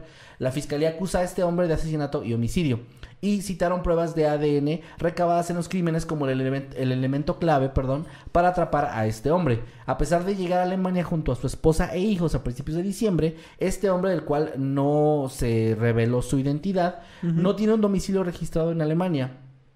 Y durante los primeros interrogatorios que le hicieron, la policía dijo que no estaba cooperando en absoluto, no hablaba nada ni decía nada. Sí. Este, eh, esto, las sospechas de la o sea, él policía. llegó como una persona normal a Sí, con su familia y esposa. Con su familia y nadie Ajá. sospechaba de él, como si Pues, tuviera dos caras Pero, sí. relacionadas a estas muertes. Sí, sí. Este. El primer crimen que llamó la atención de las autoridades tuvo lugar a finales de enero de este año, cuando una mujer de 89 años de edad de la localidad de Michelbach an der Wils, perdón por mi mal alemán, fue encontrada sin vida en su departamento. Después encontraron en este crimen similitudes con otros incidentes ocurridos en Schwabisch Hall en octubre de 2020 en esa misma localidad, incluyendo la edad de las víctimas, la zona de los crímenes y que todos tuvieron lugar el mismo día de la semana, que fue un miércoles, cosa un poco extraña, pero que también es una coincidencia. Igual descansa los miércoles en el jale. Este, hijo de puta. La captura de este asesino serial de ancianas. sea, puede ser, es, no, está serio, bien, está es en bien, serio. está, está bien. La captura de este asesino serial de ancianas ha aliviado a la población del suroeste de Alemania y ha permitido a las fuerzas de seguridad continuar investigando para esclarecer todos los detalles terribles de estos crímenes. Ahora, como les decía, hay poca información. La policía, de hecho, busqué esta nota y encontré tres notas del tema. Ok. Como que ni se habla mucho de muy eso. nuevo. Sí, es, es no es que sea tan nuevo, sino no se está hablando Poco todavía. tan- difundido. poco difundido, exactamente. Eh, pero sí, bueno, encontré páginas eh, bastante eh, fiables de noticias en las que mencionaban el caso y pues decía, no se ha revelado quién es este hombre, solamente su edad. El hecho de que llegó al país con su familia, al parecer en apenas en diciembre del año pasado, pero aún así se le puede vincular con casos de hace tres años. Y también, este, pues, vaya, ya, ya lo tienen arrestado, lo están interrogando y están buscando esclarecer todo el asunto para ver si ya se le hace un juicio y una sentencia, etcétera. Pero ya se le estaba eh, denominando como un asesino serial, o sea, se detuvo muy, muy a tiempo, gracias a- al trabajo de la policía que también no aclararon cómo dieron específicamente con él. Pero bueno, pues, ahora sí que lo- no sé si en Alemania estas, esta información es todavía más, la guardan más celosamente que en otros países. Pudiera ser también cuando O es una también por lo reciente, abierta, ajá. eh, no revelan tanto, ¿no? Sí, también puede ser por eso mismo, porque incluso si no es él y ya revelan cómo lo encontraron, pues no. Sí, ahí- que de hecho eso se me hacía peligrosísimo cuando en las noticias aquí en México Lo hacían mucho. decían el nombre completo y la dirección de alguien que todavía no, de o sea, un que, presunto que acababa culpable, de un ser presunto- arrestado. ¿Es presunto culpable o presunto inocente? Pero, mm, Bueno, sería presunto inocente en teoría, pero sí, siempre ha sido presunto culpable. Bueno, Eh, porque sí, recuerdo que, o sea, no sé, acusaban a un hombre de haber abusado sexualmente de alguien y decían el nombre completo y, el, Sí, y la güey. reside la dirección tal.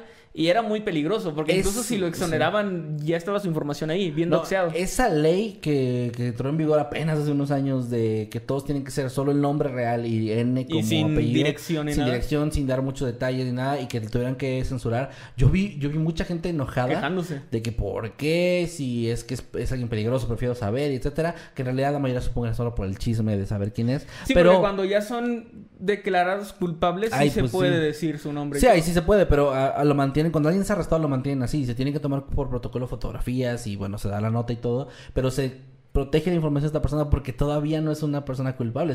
Si una, una persona arrestada sigue siendo sospechoso. Y la ley es igual, por más que te hayan encontrado con el arma en la mano. Sí. Tiene que. es que sigue siendo sospechoso hasta que ya se hace el juicio y, un- y una sentencia es donde ya eres culpable y ya tienes, ya los cargos proceden y todo este tema, ¿no? Aunque sí, justo como dice Manuel, aunque te hayan visto hacerlo, aunque haya videos de ti haciendo Sí. el crimen.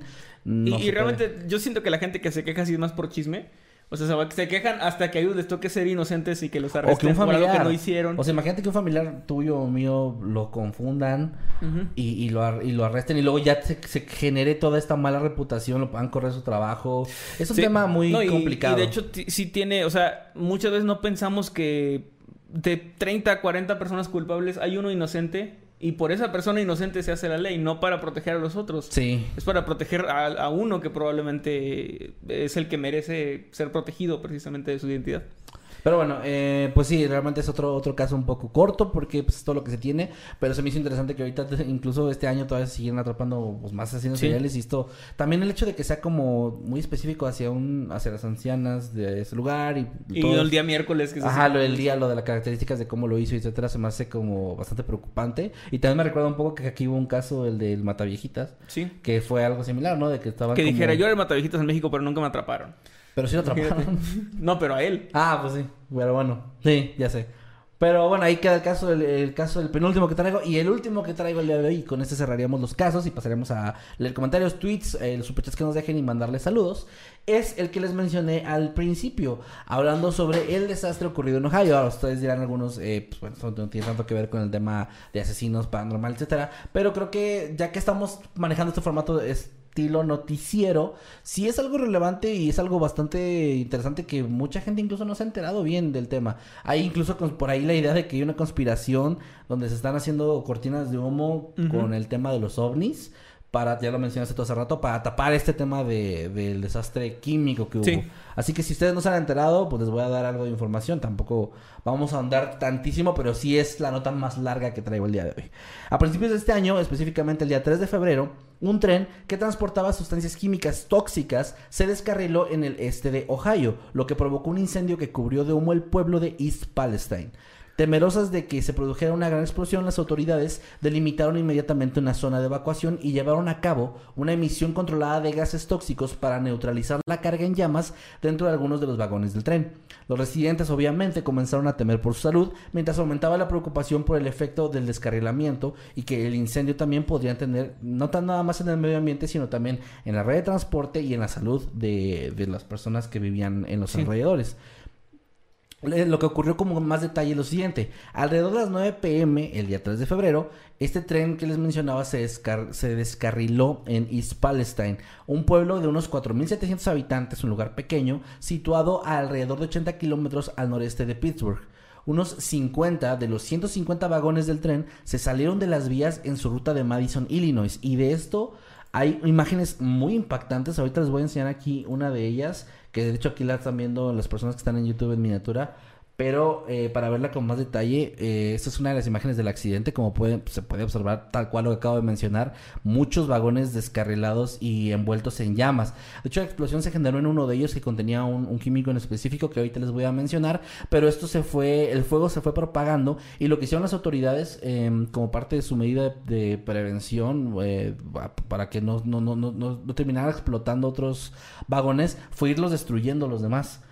También Sí. utilizando fuego, lo que también De hecho, preocupó a la gente de que se estaba Eh, empeorando sí, la eh, estación. por ahí leí que habían provocado ellos el fuego, los habían quemado, también para que, porque ellos, ellos temían que se dispersara el líquido Exacto. y penetrara en los mantos acuíferos, o sea, que se fuera por debajo de la tierra y contaminara el agua. Sí, justamente. Entonces era como, ah, e- es una decisión medio extraña, pero era preferible contaminar un chingo el cielo que contaminar el agua potable del país, Sí, básicamente. que de hecho de ahí surge una de las imágenes más impactantes, que es la de una explosión que se ve gigantesca. Y hay de hecho otra más donde se ve como ya está el, el humo y una especie de capa en el cielo Sí, que... pues es una nube tóxica, básicamente. es- que se vuelve una nube, exactamente, una nube tóxica que empieza a rodear todo el pueblo y las zonas aledañas. Y hay imágenes incluso captadas desde más, le- más distancia, desde eh, el- eh, tomadas por satélites, que se ve toda la zona súper este, cubierta por esta nube. Y por eso también mucha gente empezó a hablar sobre com- comparaciones de esto con lo que ocurrió en Chernobyl. Sí. Y bueno, regresando a lo que tengo aquí en la nota. em, este, se salieron, estos vagones que les mencionaba salieron de las vías de su ruta de Madison, Illinois, hacia Conway, Pensilvania. La Junta Nacional de Seguridad en el Transporte de Estados Unidos todavía se encontraba investigando hasta hace varios días la causa del descarrilamiento. El tren, operado por la empresa Norfolk Southern, transportaba productos químicos y materiales combustibles, pero era el cloruro de vinilo, un gas tóxico inflamable, el que más preocupaba a los investigadores. El descarrilamiento provocó un gran incendio que envió una densa humareda al cielo y a la ciudad y se, se ordenó inmediatamente la evacuación de los residentes a ambos lados de la frontera entre Ohio y Pensilvania, mientras el gobernador de Ohio, Mike DeWine, encendió las alarmas sobre una posible explosión. Funcionarios locales y federales iniciaron una investigación en la que participaron la NTSB, la que les mencioné hace un momento, y la Agencia de Protección Ambiental estadounidense, o la EPA, o la EPA, que algunos ubicarán tal vez por, Por los Simpson, Simpson. que hicieron una parodia ahí. Bueno, el, el descarrilamiento causó obviamente mucha preocupación principalmente por la contaminación del aire, el suelo y el agua, como mencionó Manuel.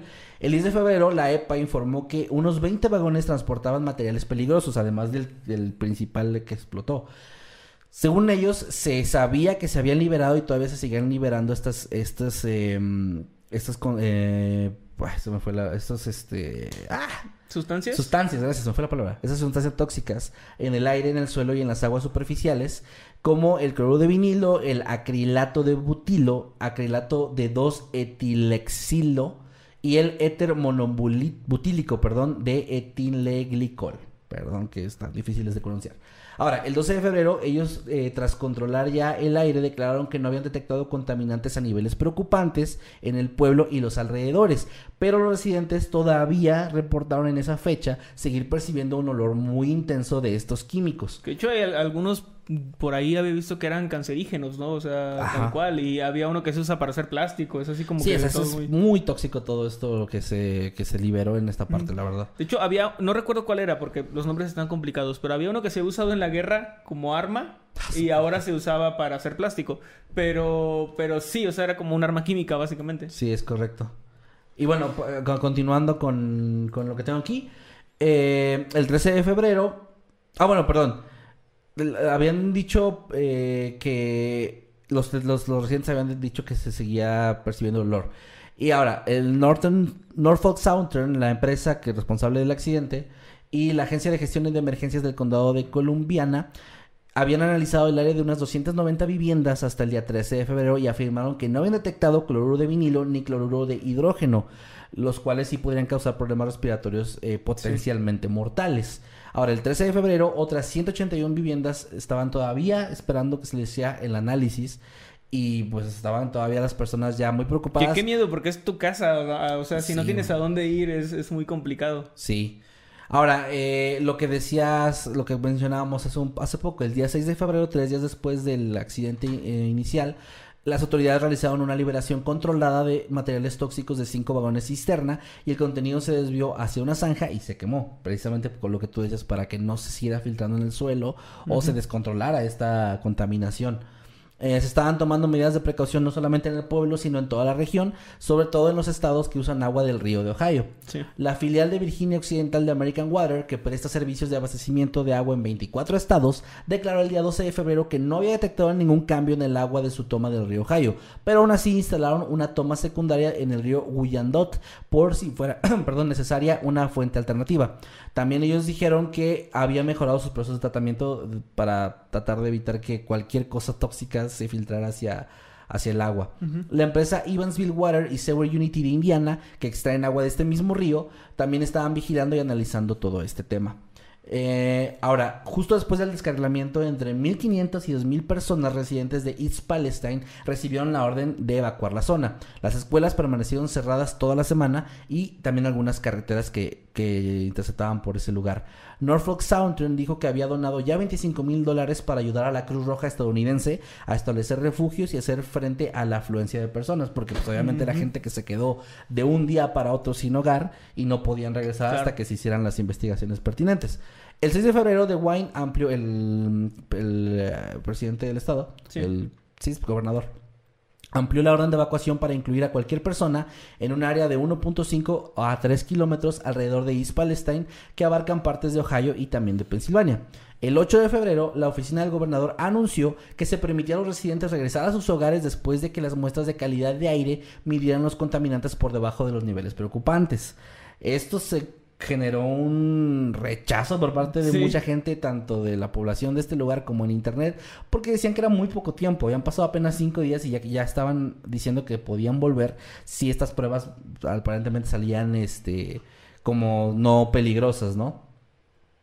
Ahora, eh, también la, la empresa Norfolk Southern habían dicho que tenían contratistas y expertos que estaban analizando el agua de pozos privados y dijeron que ya había gente, o sea que bueno, que ya mejor la gente por lo pronto solo bebiera agua de eh, botella, o sea, embotellada, porque ya ves que en Estados Unidos también es muy común que tomen de la llave. Sí. Dijeron que pues mejor por si acaso no lo hicieran, aunque no habían detectado nada en, en el agua del, de, de la llave del lugar. Ahora, también habían dicho que el 14 de febrero proporcionó más de 1.2 millones de dólares en reembolsos y anticipos en efectivo a las familias para ayudar a cubrir los gastos de evacuación de alojamiento, viajes, alimentos, ropa y otras cosas para tratar de, pues sí, enmendar un poco el, el daño ahí hecho a- hacia todas estas personas. Sí. No se han registrado, y esto es importante porque de repente hay noticias ahí en internet o bueno, en páginas o así no tan confiables. No se han registrado heridos ni muertos a causa del De hecho, que sí, o sea, supongo Me acuerdo que tú me comentaste, fíjate, me dijiste, oye, yo escuché esto y dije, déjame chico porque según yo sí, no. ahora también creo que me lo topo en un TikTok, entonces como que... Pero, pero sí, o sea, yo no estaba muy, No, no hay muertos, muy no. informado. He visto como pequeñas notas de esto por ahí, pero no, no, no. no me he metido a leer así. Pero, pero qué chido que no haya muertos. Sí, no, no, afortunadamente no, no se han reportado nadie ni, ni que se hayan sido heridos ni, ni tampoco que hayan fallecido. Ni en el tren, ni nada de eso. Eh, no, fíjate que algo que no encontré es el dato del conductor, de qué pasó con el conductor. Sí, no, y luego, Eh, o sea, a lo mejor suena tonto, pero también hay gente que viaja en los trenes de manera... Eh, o sea, ese- que ahí sí los trenes de ser- carga, ¿no? Pues puede Sí. ser. Pero pues no, no, no, eso sí no se ha reportado. O sea, que ¿no? viajan como de ciudad en ciudad, gente sin hogar que se refugia ahí. Igual puede ser que no se haya detectado por lo mismo la presencia de, alguien, pero no sé. Sí, no, digo, que se sepa, o al menos de forma oficial, pues no, no hay nada de eso, según, según lo que yo pude ver. Ahora, eh, esto fue importante. Las redes sociales fueron muy importantes para este caso porque ahí la gente empezó a reportar, tanto en videos como en imágenes, que algunos este, peces y ranas estaban muriendo en los arroyos locales. Y esto fue bastante peligroso porque la gente empezó a compartir las imágenes de los animales muertos y seguían diciendo que en la ciudad todavía se, se, se percibe este olor a productos eh, químicos. Incluso también hubo por ahí un periodista que intentó adentrarse a reportar toda esta situación y fue arrestado. Ah, sí vi eso, sí. Y también esto desató como muchas críticas en internet para hacia el gobierno y hacia la forma en la que estaban actuando porque justo la gente lo que decía era pues que están ocultando porque porque le prohíben a esta persona realizar su trabajo periodístico que es un derecho que tiene y bueno sí ahí hubo como un tema con eso de que la Sí, es su trabajo el, el dar a conocer estas cosas. y esto no lo pueden o sea no pueden decir que no pueden reportarlo güey o sea Sí, no, no, o No, sea, está muy... El Está muy raro. comportamiento del gobierno gringo está, muy raro. y de hecho justo este por caso. estas fechas salieron todas esas noticias de los globos estos chinos que supuestamente estaban derribando que no sabían qué era De ovnis. por ahí hubo eh, también de que un me parece que un militar dijo que sí no no podemos decir que no sean eh, o sea a- alienígenas no y, y todo esto la gente lo tomó como una especie les digo de cortina de humo de que querían no hablar de esto y sí hasta donde yo pude ver en redes sociales todo este tema sí se cubría muy poco en, en hecho, medios enteré- oficiales cuando yo me esto. enteré ya había pasado como una semana o más de una semana de esto y no había visto, yo nunca me había topado nada de, de todo este incidente. Igual ahí, ahí nos sirve el testimonio de ustedes, sobre todo la gente que vive en Estados Unidos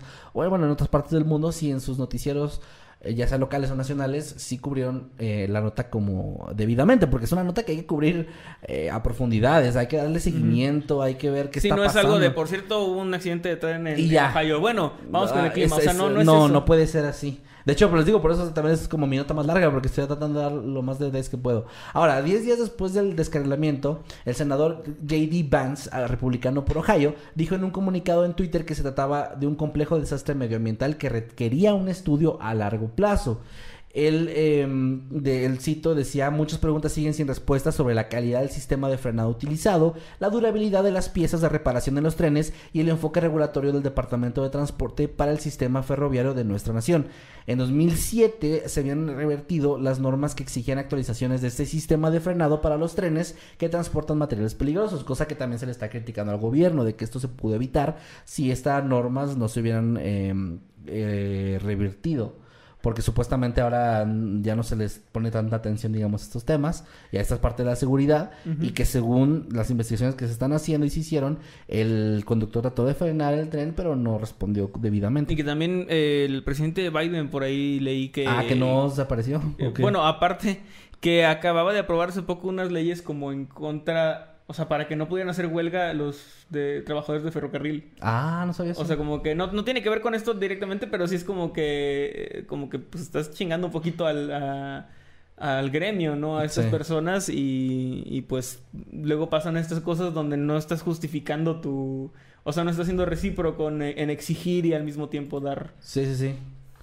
Pues bueno, eh, ahí está también otro dato. Y bueno, eh, a la empresa ya fue, obviamente, casi inmediatamente después de las investigaciones iniciales, ya fue hecha como, eh, puesta como la responsable de, pagar todos los daños y toda la limpieza de las zonas aledañas. Y supuestamente ellos ya sacaron varios comunicados en los que están diciendo que ya lo están haciendo y que están, pues, eh, proporcionando mm, cientos de miles de dólares para que esto se haga lo más rápido posible. Em, la Agencia de Protección Ambiental de Ohio también está trabajando como parte, como un esfuerzo colaborativo en una limpieza en dos fases. Una que empieza por la retirada de ma- materiales peligrosos del lugar antes de pasar ahora sí a una evaluación para un plan de remediación. Ahora, el 15 de febrero, la Agencia de Protección del Medio Ambiente también declaró que no había detectado niveles significativos de sustancias peligrosas en el aire y un día más tarde confirmó que los sistemas de aguas locales no tenían ningún tipo de sustancias químicas y el agua ya era potable. O sea, ya ahora sí lo confirmaron supuestamente al 100%. Sin embargo, la- según esto, las personas, eh, sobre todo residentes de Estados Unidos, la falta de transparencia de las autoridades, así como reportes de residentes alarmados, contribuyeron con el surgimiento de varias teorías de conspiración en Internet y en varios lugares de Sí, gente que bueno, piensa que esto además fue planeado. Que eso ya es otra cosa, pero lo Claro. menciono porque es algo que en Internet sí se menciona mucho, de que ya no nada más está siendo manejado de una forma extraña, sino que ya están acusando tal cual de que estuvo Sí, que, planeado. que para empezar, bueno, lo de planeado ya a lo mejor es eh, algo exagerado desde Sí. mi punto de vista, pero sí entiendo la desconfianza hacia el gobierno de que te digan que todo está bien, porque es como que dices, bueno, acabo de ver una explosión enorme, huele todavía químico. Sí. Yo prefiero prevenir y a lo mejor quedarme un poco más tiempo fuera de, de mi casa, ¿no? Sí, de hecho me parece que había leído, y déjame, lo voy a confirmar más porque el dato no lo apunté aquí, pero lo voy a confirmar en este momento. Eh, pero ya lo que se había dicho es que sí, 45 mil animales habían muerto como resultado de este descarrilamiento. O sea, ya se, ya se hizo la, ya se pudo obtener la cifra. Y es un Y montón. Es mucho, sí, pues es lo que la gente estaba reportando. Incluso había gente que tenía animales domésticos como aves Mm. que murieron en sus jaulas y que estaban reportando todo esto como de, oigan, está pasando, o sea, esto no es seguro. Sí. Y ya les estaban diciendo que, que podían regresar a sus casas. De hecho, incluso a la fecha del día de hoy, eh, 24 de febrero, todavía no ha pasado ni el mes, pero hay gente que ya regresó a vivir, hay tiendas que ya están reabriendo, pero también mucha gente que no, no ha vuelto porque no se sienten seguros y creen que esto no se ha resuelto ni, ha- ni es seguro para ellos o para la salud de su familia. Yo creo que ya esto es- sigue siendo muy reciente, así que las consecuencias reales de todo esto las iremos viendo con el paso de los meses. Y a ver, esperemos que no termine siendo algo más grave, pero pues sí, Sí. sí, sí es algo que vale la pena tomar en cuenta y sobre todo para la gente que vive en zonas cercanas de pues si pueden no volver pronto, sí sería lo mejor a pesar de que las autoridades están diciendo que todo está bien porque pues, las sí, pruebas ahí si tienen están. algún familiar por ahí en otra ciudad, pues yo creo que sí estaría más chido que, que, que vivan un tiempo fuera de su casa, porque o al menos yo no volvería con tanta confianza. Sí, yo tampoco. Eh, que por cierto, ahí para, para alimentar un poco más esa conspiranoia, eh, surgió pues el- la coincidencia, solo como dato curioso, de una película que estrenó Netflix hace unos meses. ah, sí me comentaste eso. que se llama Ruido de Fondo, que básicamente se trata sobre un tren con que transporta químicos, que se descarrila y que explota y hay una nube Y- y en tóxica Ohio también, y es ¿no? en un pueblo de Ohio, entonces es como que todo eso cuadra casi a la perfección y pues hay mucha gente que, que está diciendo que son las élites y todo esto. Eh, podría ser solo una oscura coincidencia, pero lo dejo ahí para para que lo para que lo discutan, para que vean la película. A mí no me gustó, pero pues Pero, si la, pues, ahí si la está. quieren ver, esta Pero tienen que verla con su gorrito de aluminio puesto o no Sí. vale. Sí, y por cierto, aquí eh, alguien está preguntando o está diciendo que tú no dijiste lo de pie grande. Sí lo dijo, nada más que seguro se perdieron esa parte, pero sí, sí. Sí, dijo- de hecho, y acabo de googlear para que vean el Ah, término. el término correcto es Flannel Shirt Sasquatch. Y aquí hay, una aquí hay una ilustración muy bonita de cómo se vería. Wow, ahí, Este, ah, ¿te, wow. te la paso o no sé si para que se la muestres a la gente o no? A ver, sí, pásamela, pásamela y la pongo aquí. Hay aquí una, una ¿cómo se dice? La, pro- la interpretación de un artista. Sí. De, de cómo pod- de cómo podría verse. Ahora, el pie grande falso puede ser identificado por su camisa de franela y sus zapatos de plataforma. Ok, a ver, voy a pasar esto para acá. No, esto sí es un poquito más improvisado, así que... Ujú. Este... ¿Cómo le voy a poner? Bueno, mejor lo descargo. Espera un momento porque esto no lo teníamos planeado. No, no, no, solo que me lo encontré, que se llama Es- Flannel Shirt Sasquatch. Lo encuentran así en Google y hay todo un historial de avistamientos de un pie grande que usa una camisa de Para franela. los que están escuchando, pues es un pie grande dibujado a lápiz que trae una camisa de franela Muy canchero se ve. abierta y tiene las mangas hasta hasta las muñecas, o sea, Sí. es tal cual como se lo pueden imaginar, este ahí está. Flannel Shirt Sasquatch. Shirt lo encuentran Sasquatch. así en Google si quieren investigar, empaparse un poco más de, de criptozoología. No sé por qué no aceptan todavía como ciencia eh, la criptozoología, No, pero, pero pues ahí pueden, pueden ustedes informarse. Bueno, y con eso termino mi última nota del día de hoy. Creo que bueno, también ya fue la última, la anterior, ¿verdad? Sí, también. Ok, pues con eso terminamos eh, las notas del día de hoy. Ojalá que les haya gustado. Les recordamos, esta es un, una idea que tuvimos hace tiempo de traer como notas más recientes, porque los casos que normalmente tocamos en este programa son más, eh, pues ya casos documentados, donde muchas veces cerró o está sin resolver, pero ya tienen tiempo y están más hay más información, están más documentados. En este caso, pues son notas recientes que de repente no hay casi nada de información, pero sigue siendo algo interesante que nos, nos parece como bonito platicar acá con ustedes. Totalmente, y pues terminamos los casos, pero no nos vamos, vamos a, no. a dar los saludos que tenemos pendientes, a leer superchats, a leer y los chat, tweets. el chat también que nos van a dejar, ¿eh? Los tweets también, que se También nos- tweets, los no, no, tuvimos olvidados el día de No, hoy. yo sí me acordaba nada más que los igual los dije, bueno, los voy a Ah, entonces a propósito, Kevin los ignoró, yo sí los no, olvidé. no, o sea, no, los, de hecho sí mencioné que les íbamos a decir después al final de las notas. No, no Más bien tú me ignoraste a mí. Sí. Eh, teníamos pendiente el saludo de Dante Maker, que nos manda 25 pesitos y nos dijo, este, ¿sí era Dante Maker? ¿Lo del saludo o quién? Sí, O- o me lo perdí, estoy, estoy casi seguro que sí. Ah, sí, aquí está. sí, Sí, sí. Dante Maker, mándenle un saludo al Freaky Fit con voz de Chabelo. A mí no me sale la voz de No Chabelo. me sale la voz de Chabelo, pero te la mandamos como de narrador. Pues sí. A eh, Freaky Freak, saludos, bro. Y ahora va saludo. Déjame quitar la imagen de aquí en medio porque. ¿Sí? no está. Ah, es cierto, no, como que no va, no cuadra con el saludo. No, va. Hola, ¿qué tal? Buenos días, tardes o noches. Los saludos su amigo Chabelo. Y su amigo Chabelo. Y es un saludo para el Freaky Fit, nuestro cuate. De la Ciudad de México, porque los de provincia somos nosotros. Saludos. saludos, Freaky Fit, un saludote. Ah, salió mejor de lo que pensé. Saludos, cuate. No, no me sale. Ah, si, al- si alguien de ustedes, por cierto, que nos estén escuchando. ¿Sabe hacer la voz de Chabelo? Eh, no. Ah, ¿no? No, eh, bueno, sí, si quieres. También. Bueno, eh, no habían visto esta sección, pues ojalá que les guste. Eh, La tratamos de hacer una vez por mes, porque pues también no- cada semana no salen tantas notas. Sí, es un poco complicado. Más o menos cada cuatro capítulos o tres capítulos de Noctámbulos hacemos una de estas entregas. Y pues, si les gustó, ojalá que nos, nos sigan viendo en, en próximas ocasiones. Quiero mandar un saludo acá a Alon Santana o arroba lluvia de Alon, que nos dice en Twitter: Todo un verdadero placer compartir esta noche de, en hashtag Noctámbulos Podcast, noticias y muy buen dibujo de pie grande con su camisa de franela. Sí, muy bonito. Hay otro por ahí mensaje que nos faltaba. Eh, me parece que era el de Román J, si no me equivoco. Sí, el de Román, el de Román. Dice, pueden enviarle un saludo, eh, lo dice Román J, que tiene ya 29 meses como habitante inmortal, por cierto. Gracias, Román. Un saludo a Isabel Monroy, que la amo, y pronto regresaré a verla otra vez. Espero les gustara mucho, le gustara mucho su anillo. No le gustará, o le gustará. ¿Fue en pasado o fue.? No, pues supongo que no. Ah, dice, espero le gustará mucho su anillo. Pues bueno. Bueno. eh, ¿qué onda? Ya, el chismecito, a ver. Este, Ya. y pues un saludote, Isabel, Isabel Monroy, un saludote de, de parte de Román. hecho, Isabel fue la ama. que nos mencionó de que le habían llegado sus mensajes de Ah, mira. la secta. Y dijo por ahí, sí lo leí, pero no te quería interrumpir, que los que iba a compartir, no, no, no vi dónde, o sea, no dijo Ah, dónde. mira, pues a lo mejor en Twitter. O sea, a lo no mejor sé. algo así ahí nos etiquetan. Pero bueno, un saludote Isabel y pues Román te ama. Sí, Román, te amo mucho y un saludo, que estén bien y duren, duren. Duren, por favor. Eh, acá también a Suito Tuneado que nos manda en Twitter. eh, saludos, bro. Eh, hashtag Noctámbulos Podcast. Yo acariciando a mi gato antes de que Biden mande a hackear a Mundo Crepas por hablar de Ohio. Ay, que ojalá Ay, que no, no. Que no. Que no nos, este... Nos suiciden de... Güey, nos, hicieron un eh, spoiler sin contexto del capítulo de Ay, hoy. qué chido, mira, ya lo vi. Qué chido, ahorita lo, ahorita lo. La secta de WhatsApp se ve bien chido. Ah, lo voy a mostrar acá en pantalla para que lo veamos aprovechando el formato. Sí, mientras tanto, le quiero enviar un saludo a Lobo Hernández, que tiene 29 meses como habitante inmortal. Y dice, gracias por su trabajo... Gracias por su trabajo. Conocí a mi, a mi novia. Los invitamos a la boda cuando suceda. Ah, yo, ya dije que yo, a donde me inviten, que haya boda, que, que haya comida de boda. Pero yo la voy. única, eh, la única regla es que se tuvieron que conocer por nosotros. Ah, sí. Se tuvieron que conocer por, por algo que hicimos. Sí. Noctámbulos, o sea, eh, Ro- Román y Isabel están súper ganchadísimos de que nos No, tienen no, que sí, invitar. sí, nos tienen que invitar. No pueden, no. Si quitan a su abuelita no me importa, pero quiero ir yo. Sí. Y ya bueno, viendo los, no- los spoilers, perdón. Sí, Y nos ponen eh, en la mesa de honor. Ah, en, la mesa de los novios. Es más, que, el- que la gente, los invitados nos lleven regalos a nosotros. Quiero estar en el pastel como muñequito. Tú y yo en los muñequitos. bueno, aquí están los spoilers sin contexto de este capítulo. Eh, Claro. Está la clave. Es- Demonios rubios. Los demonios rubios. Demonios rubios, claro.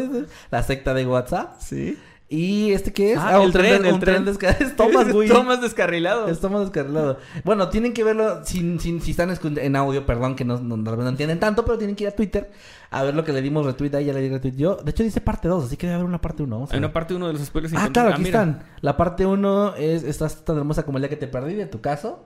Es el meme de la chica. Ay, claro, sí, no, no, de no. Madeleine. Sí, sí, sí, no entendido. Está el fantasma, el ah, IMSS. Nelson de los Simpsons haciendo el bullying a Homero Buenísimo. Fantasma, que pues fue la señora del IMSS. Está El- la, la nave esfera. claro, la esfera de la nave Saiyajin Vegeta llegando a la Tierra. Y está El Sasquatch. el Sasquatch. gran, gran. Bien chido, ¿eh? Sí, qué chido que hicieran esto. Gracias. Sigan haciendo esto. Estará... Subnormal. Gracias a Cosas Subnormales, es una cuenta fan. Eh, muchas Ah, es gracias. cierto. No, pues el- quien quiera seguir haciendo esto o, o cosas normales si lo quiero volver a hacer. Gracias, gracias. Encantadísimo, muchas está gracias. bien, bien chido. Y bueno, ah, llegó otro. Acabo de ver un superchat, pero ¿tienes a uno ahí pendiente? Eh, tengo Ah. uno de Rocío Camarillo que dice: Ah. Hola chicos guapos, podrían saludar con voz de narrador a Karen Camarillo por ser la mejor hija de- del mundo y la amo. Me gustan mucho sus historias. Eh, me, me encantan eh, Rocío y, y su, está bien bonita su sí. relación que, que aquí se mandan mensajes. Ajá. Güey, ya te lo dije la otra vez, güey. Somos, lo que están haciendo es mandar, aventarse billetazos. Sí. Y tú y yo estamos abajo recogiéndolos. Pero bueno, pues un, saludo, cariño, un saludote a Karen Camarillo, que, que Rocío Camarillo te ama. Y pues qué chido, qué chido que se lleven así de, de un bien. saludote, un abrazo a todos ustedes. Que es la mejor hija del mundo, dice. Eh, también por acá había otro, pero... Y de Isabel Monroy también pidiendo Ah, es que felicitar sí. a Román con voz de narrador. Por motivo de su cumpleaños, por favor, es el martes, mira, dice. Y también díganle que. Y ya no dice nada. No sé si se- No, nos va a dejar en el canal pendiente. Bueno, este. Con voz de narrador. Hola, ¿qué tal? Buenos días, tardes o noches. Los saludos a su amigo Nightcrawler. Y su amigo Masketman. Y es un saludo súper especial para Román por su cumpleaños, que es el martes. Muchas felicidades, Román. Un abrazo y que estés de lo mejor. Y recuerda que. Ahí está. Muy bien. Eh, también acá a Eddie Rocks, Rocker, perdón, Rockstar iba a decir. Porque está cumpliendo dos meses como miembro habitante infernal. Gracias, Eddie, por el apoyo. Y dice, me saludarían, saludos de Venezuela. Claro que sí, Eddie, un saludo enorme y muchas gracias por tu apoyo. Saludos hasta Venezuela, que estés de lo mejor, bro. También por acá Izumi MX, lo voy a leer una vez. ¿Sí? Dice, nos mandó 5 dólares y dice, buenas noches chicos, mi membresía fue pagada mediante una apuesta. Ah, mira. Que consistía en ver todos sus podcasts en menos de un mes. ¡Órale! Saludos de Ecuador. Oh, Oye, pero no dormiste o qué onda, porque son más de 100 episodios. O sea, Pues es que sí se, sí se puede. Es pues que sí, son- algunos duran menos de A ver, una vamos a hora. sacar la cuenta. No, casi todos duran 30 por. Eh, pues es que. em, o sea, puse 30 por 30 días. Pero no son Más 24 bien tendría horas. que exponer el número de episodios entre 30, ¿no? Para ver cuántos tiene que ver Ah. al día sin dormir. 127 entre. Ok, tendría que ver 4.2. Ah, no, sí puede. Sí se pueden 4 episodios, porque en promedio duran. Mira, 4.2 Yo, por. Cuando yo vi Breaking Bad, lo vi como en un mes también y me aventaba... O sea, dormía dos horas y luego seguía viendo la serie porque estaba muy buena. Con que veas 4 episodios al día, sí Sí, puedes. y sí, es sí cierto. está posible. Está cabrón, pero está posible. sí está posible. Ey, saludos hasta Ecuador. También y qué bueno que no la tenemos hasta la madre de escucharnos cuatro ¿Cómo horas sabes todos que los no? días. Bueno, pues que sí. No ¿eh? dijo que no. Solo era ganar la apuesta, es cierto. No dijo que no nos odia. Un saludo a Izumi MX. También un saludo a Nani que nos manda 65 pesos. Gracias, dice. Gracias, Nani. Noticias eh, Noctam- noctambulescas. Gran capítulo, los TQM. Postdata, Kevin, ¿podrías actualizar el server de Minecraft, No tengo ni idea de cómo hacer eso, pero... eh, Yo no le sé nada a los servers también, por eso no tengo ninguno, porque no... Es que yo lo, yo lo hice en... De hecho, cada vez que yo entro a Discord nuevamente, le aprendo otra vez cómo demonios hacer las cosas y luego lo olvido. No, pero este server es de... Se refiere al server de Minecraft, del juego. Ah, O sea, tal cual... a- es que a- a, abrí a un veces hay servidor... servers de... me confundí porque hay servers de Discord que usan para hablar mientras... Sí, no, no, este se refiere al server que tal cual es un mundo que se queda como en la nube Y ellos pueden acceder en cualquier momento al servidor Este, porque si no, en- si, si en Minecraft nada más juegas multijugador de que yo te invito así nada más a mi mundo, cuando yo me salgo te, te saca a ti, porque estás usando mi, mi play como servidor, ¿me entiendes? Sí. Entonces es como la nube, pero no tengo, no sé cómo, no sé cómo actualizar. Eh, pero bueno, gracias Dani. Y es una referencia, por cierto, pues a mis eh, streams en Twitch que ¿A que les- eliminaste tu...? les- no, les- no, eso no. Les recuerdo que hago directos los días martes y jueves a las 7 de la tarde y estamos precisamente jugando Minecraft en un servidor juntos y también juego pues otras cosas, pero ahí pues si les interesa. Muy bien. Ahora sí, pasamos al siguiente que es de NIRGTZ y nos manda 65 pesitos, gracias. Dice, buen podcast chicos, saludos y mucho amor. Aquí en el chat les estaba pidiendo saludos, porfi, salúdenle. Eh, ah, ah, aquí en el chat. Ah, Es que pensé que era como Aquí de aquí, chat, pero con K, así de, de soy chavo, escribo con K en vez de Q. Eh, no, dice, aquí en el chat les estaba pidiendo saludos, porfi, salúdenle. Claro que sí, un sal- un Está saludo chida la playera de Manuel. Ey, me la regalaron ahora que fuimos allá a la Calaca Espacio Cultural. Gracias, dice- Phantom, A Phantom. Que dice... Ahí lo pueden leer. Culpable de compartir memes en horario laboral. Y es un gatito. Totalmente culpable. Un gatito, este, cowboy. Cowboy. Sí, está bien chido. Muchas gracias, Phantom, que nos, nos hizo este regalo. Te regaló a ti una igual también. Sí, también ya la usé no en un stream. usado en... Eh, ¿no? Aquí no, la usé en el primer stream que hice ahora en el año. Pero sí, sí, muchas gracias. Está bien chido que nos, cuando nos dan regalitos así está, Es está bonito, increíble. gracias. Se siente muy bonito. Y bueno, claro, saludo a Aki. Eh, Aki, te mandamos un gran saludo, que seas de lo mejor. Y pues, no te vimos en el chat, perdón. Andamos con lo de los casos, pero gracias, gracias a Gracias, Nir por Aki. esto y un abrazo. También un saludote aquí a, a Skinter... Eh, Skinter Win, Win. que dice que es la primera vez que nos ve en vivo. Un saludote. Gracias, saludos. También a Maylin López Aguilera, que nos manda dos dólares. Dice, ¿se les puede mandar regalos? Pues, Eh, pues sí. es- sí se puede, pero ¿saben qué? Necesitamos una. ¿Cómo se llama? Una dirección postal. Dirección de- postal. No lo hemos hecho, y menos pues ahora que ya nos mudamos a Querétaro. Pero sí, claro, pues lo podríamos ir hasta. Regalado, a lo- ¿cómo era? Caballo regalado, no se le... No me acuerdo. No se le Pero ve, sí, no o se sea, le diente o algo así, ¿no? regalados hasta los chingazos. Eh, esa te la acabas de inventar. No, es, es algo de rancho. ¿Ah, sí? Sí. No sabía. Y bueno, eh, sí, pues si, si sacamos la dirección, dirección postal, les avisamos. Y si nos quieren llegar a mandar algo, pues claro, gracias. Siempre se aprecia. Obviamente ya de antemano lo decimos, aunque esté de más un poco. No es obligatorio, no es necesario, pero pues si lo hacen, se aprecia un montonal, de verdad. Casi todos los regalos que nos han dado, por no decir todos, no todos, han sido... eh, pues en persona, cuando vamos a algún lugar y nos llevan un regalito que también Sí, adoramos. normalmente así es. Pero bueno, eh, acá está también Lobo Hernández que nos dejó un superchat. ¿Lo quieres leer? Sí, dice mi... A mi suegro no le gustó eso, XF, cántenle las mañanitas. Que, a ver, ¿Cómo? ¿cómo? ¿Cómo? cómo? No luego, entendí, luego nos ¿quién había dejado otro, otro mensaje, ¿no? Sí.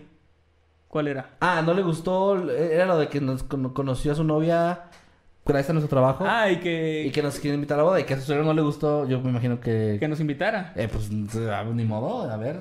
O su suegro no los unió, su suegro no fue su cupido, fuimos nosotros. Sí, eso le dio la vida a uno de ustedes. Sí, sí, solo. Solo eso. Pero canten en las mañanitas, dice. Eh, pues a ver. Estas son las mañanitas. sí, Felicidades. Eh, pero no sé cómo se llama el suegro. Para cuando lleguemos a la parte incómoda de Despierta, suegro de Lobo Hernández, Soy despierta. Lobo Hernández, así es. Saludos, saludos. Acabé de regalarnos a Lemia Colmillo, dice. ah, así es, así era, así era. Así era, fíjate, no me acordaba tampoco yo. Vamos a mandar unos saludos al chat en vivo, ¿no? Sí, claro que sí. Porque luego nos dicen que no los leemos y sí los leemos. No, sí los leemos, pero pues no- ni modo que ignoremos a, lo- a los que mandan superchat. sí, ya sé, ya sé. No, no estaría chido. Eh, mira, aquí dice también a caballo regalado no se ve colmillo, los caballos viejos les sale un colmillo. Ah, no sabía que era por eso. Ah, pero mira, mira. dejaron acá que ya saben que son los, la esfera Ah, esa. qué que genial. son boyas. Mira, sí era una boya. Era una boya. Era, era mi, mi teoría más descartada. Que dije, puede ser una boya, pero no creo. Ya leí retweet para que lo vean y lo vean. Eh, Qué chido que ya lo, ya lo actualizaron y ya se supo. Pues ahí está misterio resuelto. Misterio resuelto. Eh, llegué cuando ya estaban terminando el caso, dice eh, Mono Gamer. Qué mal, pero bueno, transmitimos siempre a las 8 de la noche, salvo excepciones que nosotros les avisemos. Pero viernes a las 8 es noche de noctámbulos. Así Es para que lo tengan anotado ahí en su calendario.